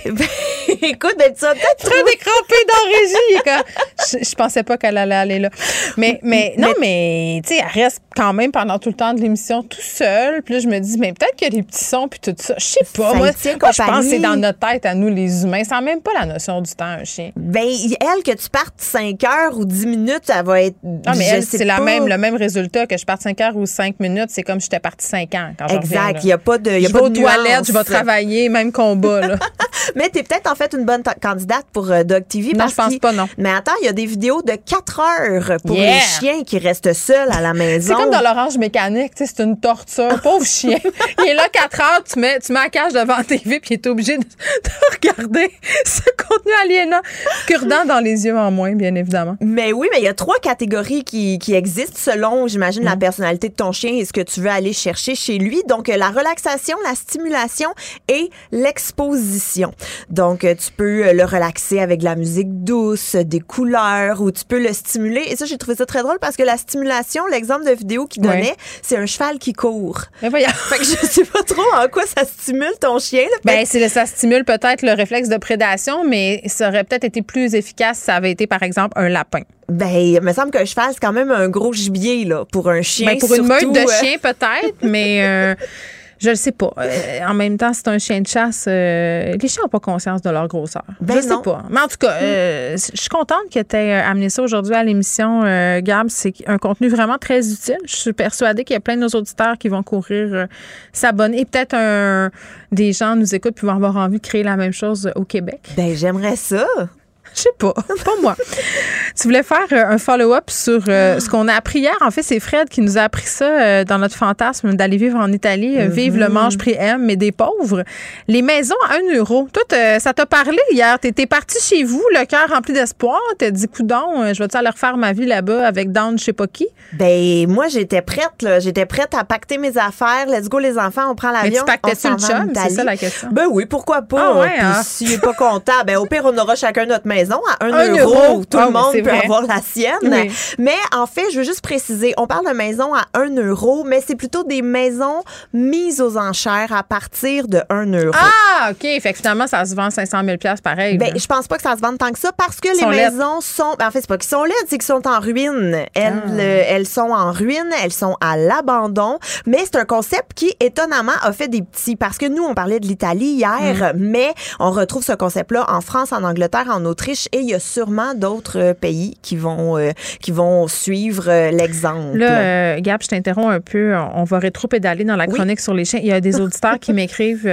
parce qu'ils sont vraiment très intéressés. Ils veulent savoir si ça marche pour les chats. T'as-tu t'as-tu des informations là-dessus? C'est Dog TV, là, C'est la Dog gang. TV, Vous êtes c'est ça. J'ai pas de Cat TV encore, mais on sait pas, peut-être que Un si c'est, spin-off. si c'est populaire, c'est ça, on aura peut-être droit au penchant chat, poisson, oiseau. Il n'y a, pas de limite. Il y a des jeux pour animaux de compagnie hein, sur les apps. Moi, j'ai un jeu pour mon chat, c'est comme des petits poissons, ça marche nullement. Qui revenons à, aux maisons euh, à un euro parce que je voudrais comme passer sous silence le fait que j'ai téléchargé des jeux pour mes animaux de compagnie. Mais écoute, oui, les maisons à 1 euro, Oui. il y a une raison pour ça, hein, oui, mis à part le fait qu'elles sont très, très délabrées. Euh, c'est Peut-être une- ça pue aussi. Ben, ça, ça doit être un joyeux, euh, un, un joyeux euh, melting pot de beaucoup, beaucoup euh, de choses. Mais en fait, c'est que l'initiative, c'est pour repeupler et revitaliser certains villages qui sont vieillissants ou désertés par leurs habitants depuis Mhm. les dernières décennies. Donc, on veut vraiment les sauver de la dégradation et de l'abandon en essayant d'attirer les gens avec une aubaine. Puis ça va-tu marcher, tu penses? Ben, je pense que oui, parce que si je prends l'exemple de, de la petite commune de Castiglione en Italie, on parle de 14 000 habitants et ils sont rendus seulement euh, 3 000 maintenant. Il y a 937 logements à l'abandon Ouais. et dès que la municipalité a annoncé on vend les 937 à 1 euro, ils ont reçu des milliers et des milliers de courriels. excuse-moi, si les gens le euh, écrivaient 24 000 courriels pour aller visiter une maison nudiste, là, une maison à 1 euro en Italie, je pense que. Ben, exact. Dans les critères, est-ce que tu sais s'il faut habiter en Italie, avoir la citoyenneté? Pas besoin d'avoir la citoyenneté. Il y a plusieurs maisons qui ont été vendues à des C'est étrangers. sûr qu'il y a des promoteurs étrangers qui se sont pitchés là. Je peux pas croire. Je- je- Ben, en fait, je sais pas comment euh, ils filtrent les différents acheteurs, mais il y a quand même des, des conditions à respecter. Donc, il faut évidemment s'engager à rénover la maison. OK. Et il faut que ça soit fait dans un certain délai. Souvent, là, selon les, les communautés, euh, c'est euh, six mois suivant l'achat et on doit commencer les travaux et il faut les avoir terminés en dedans de deux ans. Donc, il y a quand même certaines contraintes. là. C'est pas si facile que ça. Et on peut aussi avoir des amendes si jamais on respecte pas ou euh, si on décide de faire j'achète ma maison un euro, finalement j'ai changé d'idée, je retourne à la maison, ben la ville peut quand même t'envoyer des factures si elle fait des travaux sur ta maison que tu as re-abandonnée. Bon, fait que là, tu y vas ou tu y vas pas? Mais je pense que je vais rester ici, ça a l'air bien du trouble. Merci, gars. Geneviève Peterson. Une animatrice pas comme les autres. Cube Radio. Bon, on est habitué de lui parler aux alentours euh, de 15 heures, mais aujourd'hui, euh, il est seul pour faire euh, une entrevue. Mathieu Cyr, salut. Salut Geneviève. Bon, j'étais toute énervée euh, parce que là, tu vas pas chroniquer, je vais te, je vais te poser des questions. J'adore Yeah. ça. Non, mais c'est parce que, écoute, moi, moi j'étais surprise, OK? Pour vrai, quand j'ai vu ça, tu as sorti un livre, un, un vrai livre là, avec des mots sur des pages. Puis j'étais pas surprise Ben oui. parce que, bon, tu es un humoriste, donc forcément, tu sais écrire. Ça s'appelle Jamais trop tard. Et là, je veux juste qu'on se parle de la page couverture, euh, Mathieu, où tu es habillé en espèce de One Piece de super-héros. Pourquoi? Parce que ben je trouve que premièrement ça accroche l'œil, deuxièmement Oui, ça, ça, que- pour vrai, ça accroche l'œil. ben, ça décrit euh, ça décrit bien ma vie. Je veux dire, je suis un peu euh, Daredevil, puis euh, un peu euh, ça passe ou ça casse. Fait que je trouve que Mm. ça fit euh, ça fit avec mon style de vie, puis ça fit avec ce qui est écrit dans le livre surtout. Ben oui, puis que- je veux qu'on se parle du titre Jamais trop tard. Tu racontes un peu dans ce livre-là que toi, jusque vers la fin de la vingtaine, tu savais pas trop où te gorocher euh, en bon québécois quand tout à coup tu t'es dit euh, je m'inscris à l'école de l'humour. Fait que ça fait référence à ça, j'imagine, le titre? Oui, tout à fait. Euh, c'est le fait que j'ai l'impression de, de- de vivre ma vie euh, 15 ans en retard par rapport à la moyenne des gens. OK. Tu sais, j'ai je suis sorti de l'école de l'humour à 31 ans. Il y en a beaucoup qui sortent de là dans la jeune vingtaine ou qui deviennent humoristes dans la jeune vingtaine. Moi, c'était à 31 ans. Après ça, j'ai fait mon premier one-man show en 2019. C'était 12 ans après ma sortie de l'école de l'humour. Euh, là, j'ai 40, j'ai bientôt 46 ans, Colin, puis je fais encore, du- je fais le tour du monde en skateboard. J'ai eu mes enfants presque à 40 ans. Je, je, je serais la- le pire candidat pour une pub derrière. Puis je trouve que, je trouve que c'est, c'est, mais d'un autre côté, je me suis jamais senti autant émancipé que maintenant. Puis je trouve, je trouve que c'est souvent des barrières psychologiques que nous, on se met nous-mêmes en disant, je peux plus faire ça, ça c'est pas de mon âge ou euh, c'est, c'est, j'ai passé tout droit, j'ai manqué le bateau. Mais souvent, c'est, on réalise pas qu'on est, on est tous, on sera jamais aussi jeune que la seconde qu'on vit présentement. Bon, euh, là, tu dis, je me suis jamais sentie autant émancipée. Est-ce que c'est pour ça que tu as écrit un livre que je qualifierais, puis là, je veux pas que tu le prennes mal parce que c'est pas péjoratif, là, une espèce de livre de, ben, disons, là, de croissance personnelle, là, parce que moi, je disais que j'étais surprise tantôt, c'est ça qui me surprise, là. C'est une espèce de, de livre dont vous êtes le héros où t'expliques, entre guillemets, comment avoir une meilleure vie. Mais là, euh, explique-moi plus comment ça marche, cette affaire-là, parce que c'est quand même assez complexe, là. Ton, ton, c'est comme un, une espèce de, de mode d'emploi? Tout à fait. Ben, ça, ça- en fait, moi, je trouve que c'est plus simple que complexe. Il y a 10 chapitres. Il y a un chapitre par semaine. Puis Rendu au bout des 10, rendu au bout des 10 semaines, ben, t'es, t'es, c'est sûr et certain que si tu as suivi ce qui est dans le livre, c'est garanti que tu es plus proche de, de tes buts que lorsque tu as commencé euh, l'aventure. Puis ce que je trouve euh, qui différencie des autres livres de croissance personnelle, c'est que la plupart des gens, quand ils achètent un livre de croissance personnelle, on a tout déjà acheté. Là, on veut pas le dire, mais on a tout déjà acheté. Non. Puis là, tu arrives avec ça, tu t'installes quelque part, puis tu le lis en deux semaines, tu es primé comme 15. Après C'est vrai, ça. puis après ça, ça dure quoi? Un bon deux, trois semaines, puis après ça, tu oublies tout ce que tu as lu dedans, puis tu retournes à manger des marshmallows un dimanche matin en pleurant ta vie.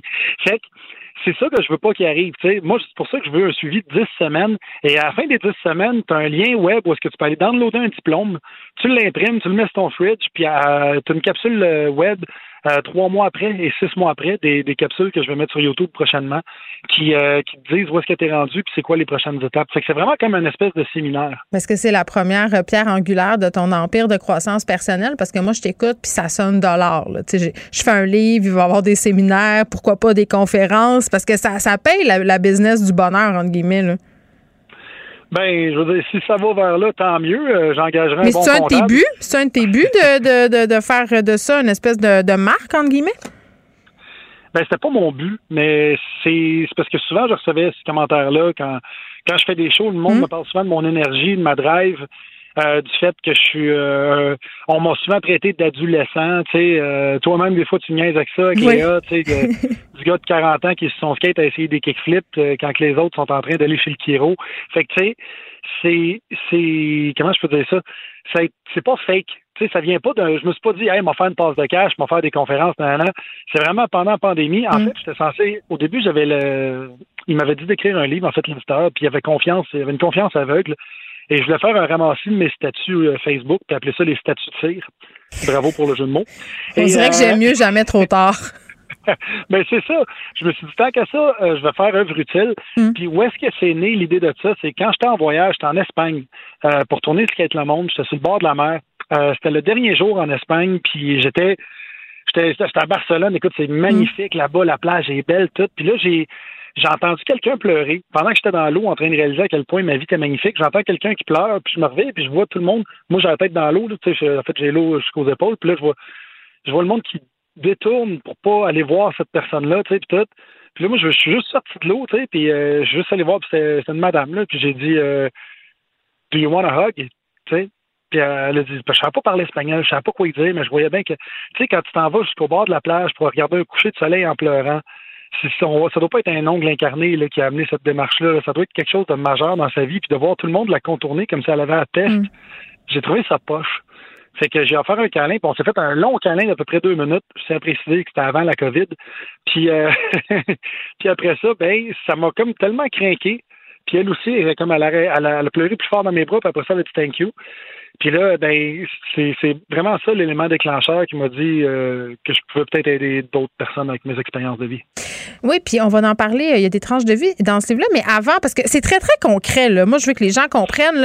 Tu achètes ce livre-là, il y a des tableaux où tu mets euh, des objectifs, tu mets tes, tes propres tableaux comme exemple, puis après ça, on est invité à faire le nôtre. Le, le premier tableau du livre, c'est le tableau de l'ascension. Je l'ai trouvé vraiment intéressant, mais c'est un exercice qui a l'air facile à faire. Moi, je l'ai essayé, puis honnêtement, là, j'ai eu de la misère à déterminer justement ce que j'allais mettre dans les petites cases. Explique-nous un peu, c'est quoi ça le tableau de l'ascension? Ben, pour tous les pour tous les tableaux du livre, c'est un petit peu le même pattern. C'est que souvent, on a des objectifs qui sont basés sur mm. soit le voisin gonflable ou des idéaux de vie qu'on avait quand on mm. était petit, puis on se pose pas la question pourquoi. Mais c'est ça qui est tough. Le, tu te dis, tu regardes ça, c'est pour ça que je t'ai dit, j'ai de la misère à le faire parce que tu te demandes, mes objectifs, c'est des vrais objectifs, c'est ce que je veux vraiment ou ça m'a été comme rentré dans la tête? Ben, tout à fait. Puis c'est pour ça que je donne euh, une semaine par chapitre parce que justement, tu peux pas répondre vite, euh, vite à ça. Tu sais, des fois, tu, peux, tu vas répondre de quoi, tu vas retourner une journée plus tard, tu vas, tu vas effacer une affaire. Mais ça fait angoisser. Ça fait angoisser d'y penser pendant une semaine. Pour rien? Ben oui, un peu. Mais je voulais pas, euh, ben en fait, en fait, tant mieux, à quelque part. Si ça peut te, te grounder puis te faire vraiment atterrir sur ton X, parce que t'es. Mais je pense que t'es dessus pour vrai, là, mais si jamais il y a des choses que tu peux ajuster puis que c'est ce tableau-là qui va t'aider, ben wow, je suis super content. Mais en gros, c'est ça, tu sais, je parle des, des ambitions mirages dedans aussi. Mais ça, c'est intéressant. Explique, c'est quoi? Ben, si tu dis, mettons, euh, tu fixes tes objectifs pour 2022, puis là, tu dis, mettons, euh, moi, je dirais, euh, gagner un Olivier, avoir le respect de mes pères, tu sais, tout ça, puis je veux dire, ça, c'est pas. J'ai aucun pouvoir là-dessus. Tu sais, gagner un Olivier, il faudrait que je connaisse les juges, les jurés, euh, tout ça. Que t'es sous-doigt. oui, ou quelque chose de genre, ou que je sois vraiment dans un buzz incroyable, puis c'est pas toi qui contrôle ça tant que ça, le buzz. Fait que, tu sais, à quelque part, faut que tu gardes, si tu as contrôle, si tu un contrôle sur tes ambitions, tu l'écris.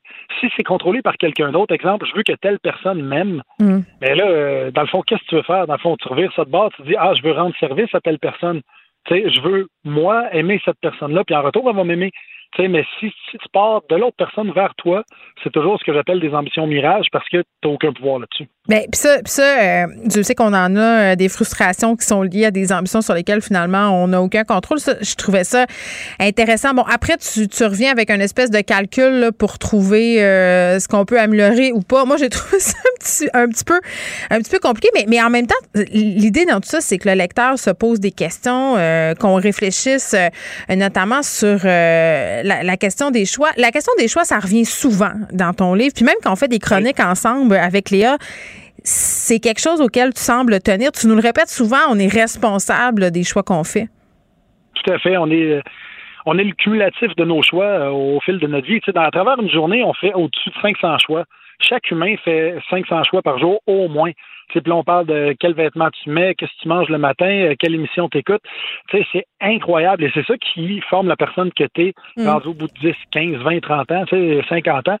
Et des fois, on fait, on commence à faire des choix par automatisme parce que le sentier est tapé. J'en parle ça aussi dans mon livre de, de l'inconfort dans le cerveau. Puis oui, ben c'est ça, de, de l'inconfort et du fait que quand tu restes dans une zone, c'est parce que le cerveau juge l'inconnu comme une erreur. Et c'est pour ça qu'on a peur d'aller vers l'inconnu. Hmm. c'est euh, puis je nommais justement le, comme anecdote l'école où est-ce que j'allais au primaire, où est-ce qu'il y avait une trail qui contournait un arbre.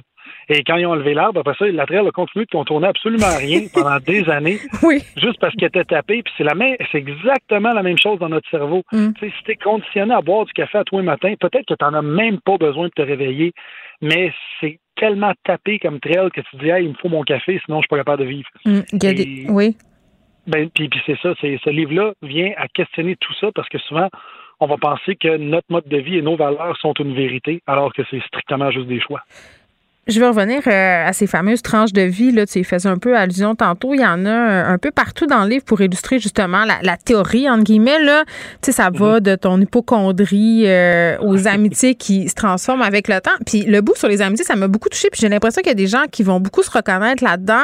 Les peines d'amitié. Tu sais, c'est comme dans l'air du temps, là, on en entend de plus en plus parler de la rupture amicale. Puis c'est vrai que des fois, on a tendance à avoir de la misère à couper les ponts avec des gens qui, dans le fond, euh, nous font sentir plus mal que bien. Euh, puis tu racontes un peu que ça s'est passé avec tes amis du secondaire. Ils, parlent-tu encore? Ils vont-tu lire ça? Ben, je, je sais pas. je me suis posé la question le publiant, puis je me suis dit, ah, tout, ben, j'ai changé les noms, fait que c'est correct, là, au pire, je me mm-hmm. fais pas poursuivre. Mais tu avais une gang d'amis de qui tu étais très proche. Oui, puis c'était comme les cool dudes de l'école, tu sais, puis J'étais le rejet des cools, si tu veux. OK. Fait que, euh, fait que j'étais dans la gang des cools, mais j'étais la tête de Turc souvent. Puis, tu sais, ce qui arrive avec ça, c'est que tu veux tellement être dans la gang, tu veux tellement fitter dans le moule. Puis, à un moment donné, tu te rends compte en vieillissant que c'est juste complètement débile, puis que ça n'a aucun but à moyen et long terme. C'est juste pour te sentir accepté socialement. Et c'est pour ça que tu entretiens ces relations amicales-là. Puis là, je parlais de eux qui dénigraient tous mes succès. Tu sais, mettons, tu vas faire un petit spectacle, Matt, ou euh, comment ça va, tes petits shows d'humour, tu sais, tout le temps des petites affaires, tout le temps des, euh, des choses comme pour te dénigrer. Et ça, c'était un cas, mais il y en a plusieurs autres. Des fois, ça peut être juste quelqu'un à qui euh, tu donnes des nouvelles, puis à toi, fois qu'il te parle, ben, c'est tout le temps comme Ouais, il était temps que t'appelles, Caroline, t'es dur à rejoindre, qu'est-ce qui se passe avec toi? Puis tu sais, tu culpabilises à fond, puis tu raccroches, t'as un feeling de merde. Ouais, tu te sens pas bien. Oui, puis tu dis pourquoi, pourquoi je continue de parler à cette personne-là? Tu sais, c'est qu'est-ce que concrètement j'y apporte, tu sais, parce qu'elle a l'air fâchée que je l'appelle pas assez souvent, puis elle, qu'est-ce qu'elle m'apporte, tu sais, fait que ça, non, mais c'est tough faire ça parce que encore une fois, on revient à la fameuse question des habitudes.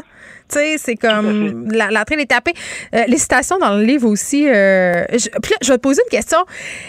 Tu sais, parce que je me dis, OK, tu sais, euh, Mathieu Cyr, euh, c'est un humoriste, c'est un gars dans la quarantaine, c'est pas quelqu'un euh, qui a des diplômes en neuropsychologie, là. non, mais t'avais-tu un sentiment de l'imposteur en écrivant une espèce de livre où tu dis, en quelque sorte, tu donnes une recette pour avoir une meilleure vie, puis c'est pour ça qu'il y a autant de citations? Parce que c'est comme un peu pour donner du crédit à ce que tu dis. Là, on passe de Céline Dion à Nelson Mandela. Ouais, ben oui, ben oui. Puis j'essaie d'aller chercher d'autres citations, justement, que Einstein, puis euh, les citations qu'on voit. Euh, sur Google, citations, là? C'est ça. Pardon? Sur, quand tu tapes citation sur Google? Oui, tout à fait. Ben, c'est ça, je suis allé chercher Jimi Hendrix, euh, Kurt Cobain. Oui. Tu sais, c'est, c'est parce que, justement, je trouve que c'est, ben, c'est juste le fait que quand tu vois qu'il y a plusieurs personnes qui abondent dans le même sens que ce que tu écris, oui, ça ajoute une légitimité à ce que tu Mm-hmm. dis, mais en plus, moi, je trouvais que c'était le fun d'aller. Tu sais, ah, ouais, il a dit ça. Tu sais, puis euh, quand j'ai écrit Céline Dion, c'est sûr, j'ai ri. Là. Puis même dans, dans, dans la première édition, j'ai dit, ben oui, Céline a dit ça. Tu sais, puis je niaisais avec ça. Puis là, finalement, l'éditeur a dit, ouais, t'es peut-être mieux d'enlever ça. C'est comme si tu niaisais Céline parce que c'est. Ah, au. Québec, on n'a pas le droit de niaiser Céline, tu le sais. Hein? C'est, euh, c'est peine de mort si tu fais ça. Puis là, bon, je dis que c'est un livre de croissance personnelle, mais, mais je veux que les gens comprennent. C'est, pertinent puis c'est drôle à lire. Moi, j'ai ri fort euh, à plusieurs euh, reprises, notamment quand tu compares Machiavel à. C'est quoi? euh, des mouches à fruits? Ouais, Machiavel puis les mouches à fruits. Pourquoi? ouais, ça. Explique ça. Mais c'est parce que les, les mouches à fruits, il y, a, il y a des scientifiques qui avaient fait une expérience avec des mouches à fruits. Il Mm. fallait qu'ils traversent euh, un, espace pour se rendre à, à la bouffe. tu sais. Puis les, les- évidemment, les mouches qui avaient mangé euh, se rendaient, battaient des ailes moins rapidement que les mouches qui étaient affamées. Et ça, ça a prouvé aux scientifiques que même les, les, les, les créatures les plus stupides, disons-le de même, là, sont, euh, ont besoin de motivation pour arriver à leur fin. Et là, ça m'a fait penser à la citation de Machiavel de la fin justifie les moyens. Ouais. Fait que je me suis dit, voilà, Machiavel est une mouche à fruits. Fait que le, le parallèle est là. Mais tu sais, pour, euh, juste pour revenir à ce que tu dis, le, Oui. le- les travaux, les devoirs, Oui. euh, les chiffres, c'est parce que la hantise que j'avais, tu sais, moi, ça me dérange pas que ce soit de la croissance personnelle, Mhm. mais ce que j'avais comme hantise, c'était de tomber dans l'ésotérisme de euh, place tes chandelles feng shui pour aligner tes chakras, puis ces affaires-là, tu sais je veux, je voulais en fait mettre quelque chose sur le marché qui soit quantifiable. Tu sais, que tu dises, si tu veux augmenter ton salaire de 15% ben tu le vois l'année d'après que tes revenus ont augmenté de 10 Tu sais, c'est quantifiable. Tu veux avoir euh, 20 minutes plus, être capable de faire 20 minutes de plus de cardio, ben c'est quantifiable. Puis c'est pour ça qu'il y a autant de chiffres pour que tu puisses vraiment garder la trace de ton évolution. Puis voir que tu as réussi le livre de Mathieu C. Merci beaucoup, euh, Mathieu. On va se reparler lundi avec Léa. Ça s'appelle Jamais trop tard. C'est publié euh, aux éditions VLB Éditeur. Merci. Bye bye. La Banque Q est reconnue pour faire valoir vos avoirs sans vous les prendre. Mais quand vous pensez à votre premier compte bancaire, tu sais, dans le temps à l'école, vous faisiez vos dépôts avec vos scènes dans la petite enveloppe. Hmm, C'était bien beau. Mais avec le temps, à ce compte-là vous a coûté des milliers de dollars en frais, puis vous ne faites pas une scène d'intérêt. Avec la Banque Q, vous obtenez des intérêts élevés et aucun frais sur vos services bancaires courants. Autrement dit, ça fait pas mal plus de scènes dans votre enveloppe, ça. Banque Q. Faites valoir vos avoirs. Visitez banqueq.ca pour en savoir plus. Pendant que votre attention est centrée sur vos urgences du matin, vos réunions d'affaires du midi, votre retour à la maison ou votre emploi du soir, celle de Desjardins Entreprises est centrée sur plus de 400 000 entreprises à toute heure du jour. Grâce à notre connaissance des secteurs d'activité et à notre accompagnement spécialisé, nous aidons les entrepreneurs à relever chaque défi pour qu'ils puissent rester centrés sur ce qui compte, le développement de leur entreprise. Ici Ricardo. Et Émilie, marchand d'IGA. On a envie de vous inspirer à bien manger. À moins de 5 la portion. Suffit de repérer les produits valeurs sûres et de les cuisiner avec une de nos recettes. Les valeurs sûres, c'est bien pensé, hein? Bien sûr! Détails sur IGA.net. Joignez-vous à la discussion. Appelez ou textez le 187 Cube Radio 1877 827 2346. Hello. Léa Streliski est avec nous. Salut Léa. Salut Geneviève. Dix ans après le printemps érable, dix ans euh, déjà où on allait taper dans des casseroles. Euh, moi, j'ai participé à ce mouvement-là. J'ai même embrigadé mes enfants. Épouvantable, hein, tu vas me dire. Une vraie doctrinaire. Ben moi, j'ai fait exactement la même chose. Fait que c'est pas moi la sorcière qui jugerait. On est des woke, c'est pour ça. On est des woke. On est des woke avant l'heure. je me souviens très bien avoir sorti mes enfants en pyjama euh, à 8 heures, euh, aller jouer de la casserole dans la rue. Mais c'était le fun. Ce côté-là, il était le fun. Absolument le fun. C'était absolument le fun. Moi, j'ai adoré que j'avais encore l'âge de partir à tout ça parce qu'on se souvient qu'on était sorti de l'université déjà, mais qu'on faisait partie du bout de la vague, comme notre génération où est-ce qu'on est les older millennials, on se Mm-hmm. souvient, on est, on est les vieux milléniaux. Euh, mais moi, j'avais beaucoup aimé cette espèce de vent de, de, de changement, tu sais. Puis bon, il y a des gens qui diraient que ça n'a rien changé, mais moi, juste d'avoir participé à ça, trouve que ça a politisé toute une génération, mine de rien, puis qu'on est chanceux que notre génération l'ait vécu aussi, parce que il me semble qu'il y a toujours ces mouvements-là pour le, les débuts de génération. Là, les, à 20 ans ou à, à 17 ans, t'es supposé être dans la rue puis avoir la, vigueur de tes idées. Puis c'est comme il y a plein de jeunes qui participent au mouvement pour l'environnement en ce moment. Ben nous, nous c'était la gratuité scolaire. Puis on a manifesté. Puis moi aussi, je faisais partie des manifestations. Maintenant, euh, je sais pas si tu fais partie des cyniques, mais il y a oui, des gens qui j'en fais partie. Que... oui, toi, tu trouves que ça n'a rien changé? euh? Ben, je sais pas si ça a changé quelque chose. En tout cas, clairement, euh, on n'est pas dans la gratuité scolaire. Euh, mais mes vues ont peut-être changé aussi depuis cette époque-là. Euh, Est-ce que je suis encore convaincue que la gratuité scolaire, c'est la planche de salut de notre système d'éducation? J'en suis vraiment pas certaine. Mais bon, euh, il doit bien rester quand même des vestiges de ce printemps érable, non? Mais oui, puis moi je pense qu'il faut manifester pour ses idéaux. L'idéal, ça doit être ce qui nous, ce qui nous guide, ce qui nous motive. Puis après, ben c'est sûr qu'il y a toujours le réalisme derrière. Puis quelque part, ben, tu sais, les changements sociaux qui s'opèrent sont toujours longs, mais ils peuvent être motivés par l'idéal qu'on avait, c'est-à-dire de faire reconnaître que ben la scolarité devrait être quelque chose qui est accessible pour tous. Ben, je pense que les bon, frais de scolarité au Québec euh, au, au niveau universitaire ne sont pas très élevés, là, quand même. Non, c'est ça. Ils sont pas très élevés. Euh, puis aussi, il faut dire que quand je disais que ça a politisé toute une génération, Mhm. c'est quand même pas rien que Gabriel Nadeau-Dubois. Tu sais, ils ont les trois, les trois chefs des mouvements étudiants ont fait de la politique quand même. C'est vrai. pas rien. Euh, puis on a encore Gabriel Nadeau-Dubois qui s'est solidement politisé et qui, ma foi, a le vent dans les voiles, j'ose le dire. Euh, tu sais, je pense qu'il, je sais pas, il a la force de ses idées, puis il continue, puis il travaille, puis tu sais, tout ça, c'était pas, c'était pas du vent là, tu sais.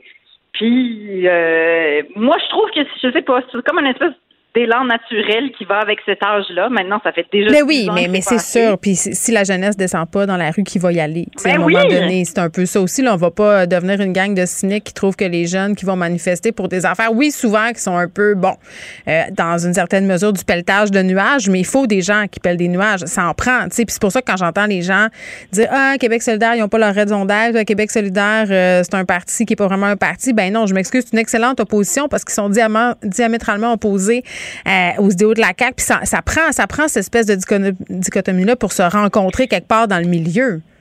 Ben oui, on est obligé d'avoir ces dialogues euh, sociaux qui s'opposent quelque part parce que c'est comme ça que la démocratie reste forte. Puis si tu fais pas ça, ben t'as des tierces partis qui font n'importe quoi, comme des partis de Ouais. Maxime Bernier. Puis euh, après, ben c'est cette manière-là maintenant d'avoir cette espèce de règne de je sais que j'aurai pas le pouvoir, fait que je vais dire n'importe quoi qu'Amérique Duhem, tu sais. Je veux dire, c'est ça, qui- c'est ça qui joue là, c'est ça qui joue comme carte, tu sais. Puis tant qu'à ça, ben moi je préfère avoir des gens qui ont des idéaux puis qui se battent pour des valeurs puis des idées qu'ils font juste être des polémistes puis essayer de souffler sur la colère euh, du monde. Ben, c'est sûr que chialer, c'est plus facile qu'avoir des idées. Qu'est-ce qui arrive avec euh, Léo Bureau Blouin? Là? On l'aimait donc, les madames. C'était le préféré Oui. de toutes les mères.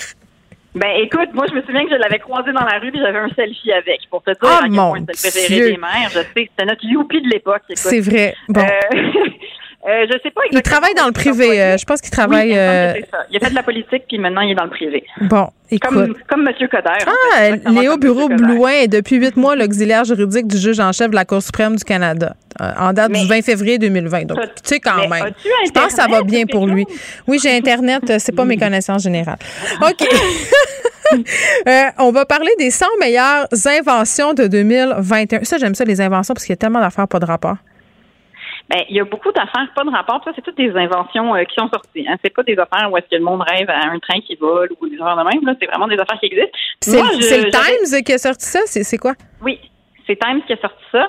Euh, et moi, j'avoue que j'avais vu passer, euh, je je suis pas passée à travers les 100 inventions, là, mais il y en a que j'avais déjà vu un peu circuler sur les médias sociaux. Et je dois dire que les souliers Nike qui s'enfilent tout seuls, bon, là, tu vas me dire, OK, ils ont inventé c'est- pantoufles. C'est tellement dur de remettre des souliers. Ben non, mais écoute, pour nous, femmes euh, avec trois enfants, un travail, un mari, des, euh, des vélos, des choses euh, qui prennent la place, je veux dire, on a toujours quelque chose dans la main.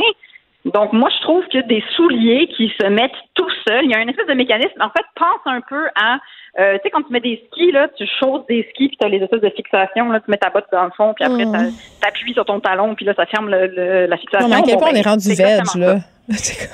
Ben, imagine pour les femmes enceintes, Geneviève. Ah, ça, c'est vrai. J'ai pas pensé aux femmes enceintes. Tu as bien raison. Tu sais, tu te souviens-tu comment c'est tough de mettre tes souliers quand t'as un bedon qui est plus long que large, anyway? Mais quelqu'un que, euh, le mettait euh, à ma place, mon soulier.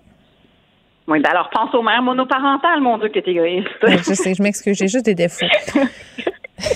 Euh, donc ça, c'est une des affaires euh, auxquelles j'ai pensé. Il y, en a, il, y a, il y a une affaire pour euh, les bébés, une sorte de siège pour qu'ils soient capables de bouger tout seuls. Ça, je trouve que c'est Mais vraiment pas une bonne idée. non. Non, non. Moi, je veux pas avoir une espèce de mini assis, un baby boss qui se promène dans ma maison. Là. Il me semble que c'est pas une bonne idée, ça. En plus, ils vont devenir complètement paresseux. Ils vont même pas apprendre à marcher. C'est pas une bonne idée. Moi, je dis ne donnons pas plus de pouvoir aux bébés. Ils en ont déjà beaucoup trop. Oui, Donc, ça, effectivement. c'est non.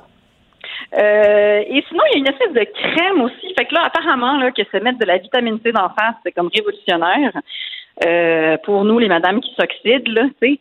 Donc, C'est quoi, c'est quoi? Moi, ça m'intéresse, bout là, c'est ça crème. Oui, moi aussi, d'habitude. Mais non, mais d'habitude, moi, je suis pas du tout crème anti-vieillesse, machin, parce que je crois pas à ça. Mais là, celle-là, Non, moi, je crois juste au. Botox pour euh, l'anti-vieillesse. Ben, ça, je l'ai pas fait non plus. Donc, euh, j'ai l'impression que cette crème-là, je sais pas si elle est à base de Botox, mais je pense pas. mais euh, c'est un mélange entre de la vitamine C.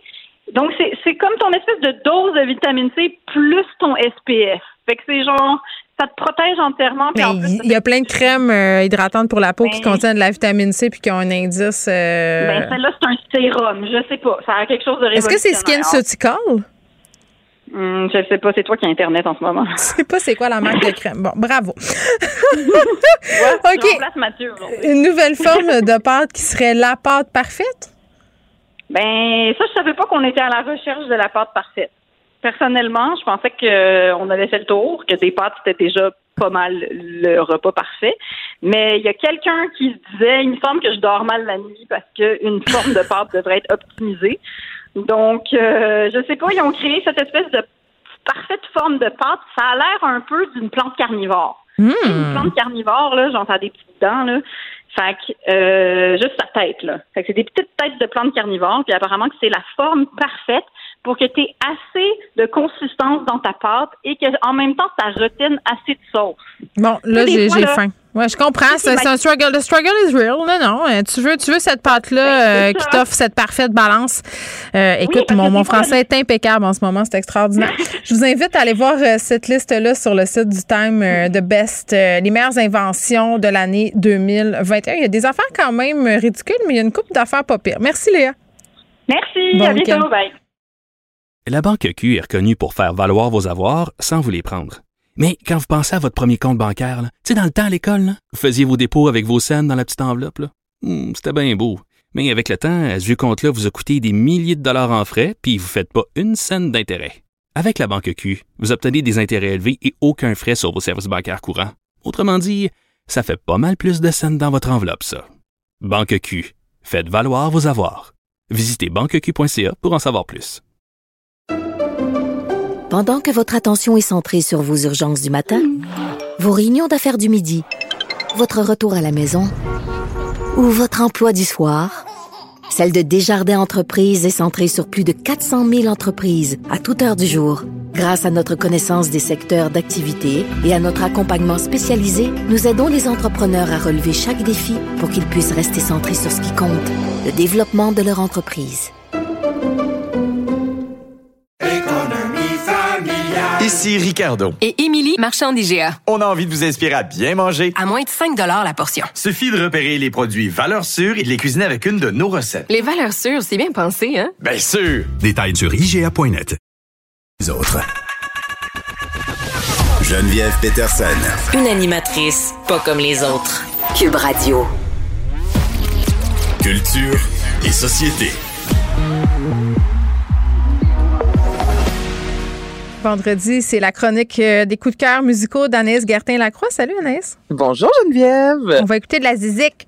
On va écouter de la zizik euh, aujourd'hui. Puis là, écoute, c'est de la pluie euh, sans cesse hein, depuis ce matin. Donc là, j'ai commencé. Euh, je commence avec quelque chose de hop la vie. Ok, là, c'est du soleil. Je te dis, là, t'oublies le fait qu'il pleut. C'est Clay and Friends qui nous revient avec un nouvel album, euh, plus récent quand même. C'est en 2020. Donc on, ça, déjà du nouveau matériel. L'album se nomme Aqua. Et là, je te fais entendre à Orita. Moi, ça, ça me donne envie de boire du margarita. Honnêtement, là, voici la chanson.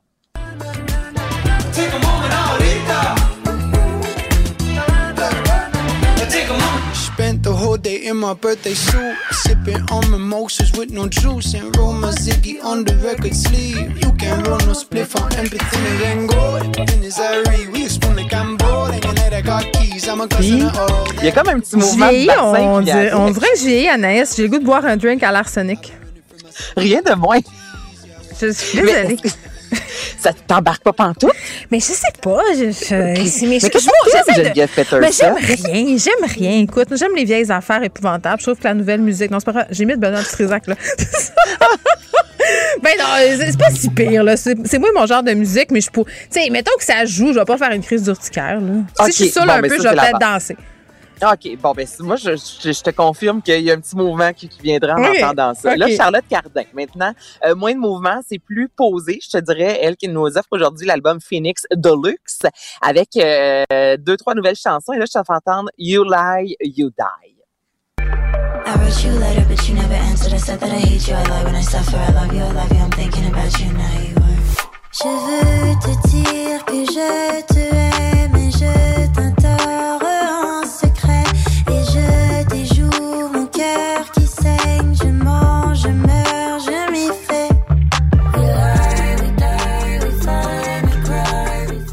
petit clin d'œil à Billie Eilish au début, on dirait. Il y a un- écoute, moi, cette chanson-là, j'aime, il y a vraiment plein de styles. Il y a un côté un peu rap. Là, après ça, moi, j'aime qu'on mixe le français, l'anglais. Mm. Euh, mm, Comme un mm, vraiment PDG qui aurait fait ses devoirs. Et voilà, tu as tout à fait raison. You Lie, You Die de Charlotte Cardin. Là, les louanges, toi. Ah, euh, j'adore ça. Ça, les louanges, tu m'as, tu m'as, j'aime ça. Euh, j'ai acheté des disques vinyles comme une matante qui se pense jeune. J'a- j'a- J'aime ça, j'adore ça. Yeah, Parle-moi-en. Bon, ben là, l'album Crash, deuxième album qui va sortir au mois de janvier, plusieurs dates de spectacles à venir. Qu'est-ce que tu me fais? Sa plus récente? Ça, faut que tu lèves le son, écoute ça. Mais qu'est-ce que tu me fais? J'ai perdu la tête, ma vie elle est Depuis la nuit d'hier Mais qu'est-ce que tu me fais? Je joue aux eaux fières Suffisait d'une flèche pour me mettre en laisse Mais comment ça se fait J'ai perdu la tête, ma vie elle est parfaite tu me fais. Joue aux eaux fières Suffisait d'une flèche pour me mettre en laisse mais comment ça se fait?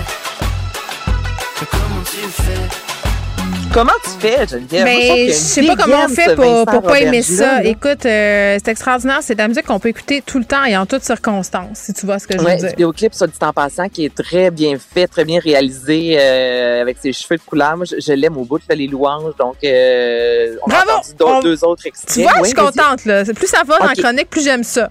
Continue. OK, ben là, je t'amène. OK, on a parlé, toi et moi, des, des films de Noël. Le côté très kitsch. Oui. Et Taylor Swift, c'est ça. Moi, j'aime Taylor Swift, mais tu sais, c'est vraiment toujours le feu de foyer avec la parfaite veste à carreaux. Tu sais, on dirait qu'on vit toujours dans, dans un film de. Ben, dans c'est des pantoufles. On est on sait à quoi s'attendre, puis on l'a. Tu sais, je trouve que ça ben, fonctionne. ça, tu seras pas surprise, mais en même temps, ça s'écoute bien. Tu sais, on est vraiment dans quelque chose, justement, un bon, euh, une bonne fondue. Euh, on est rarement surpris, mais en même temps, c'est pas décevant pour autant.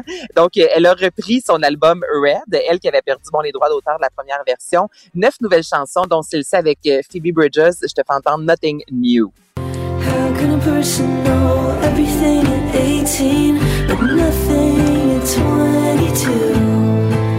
Will you still want me when I'm nothing new? C'est de la musique d'SPM.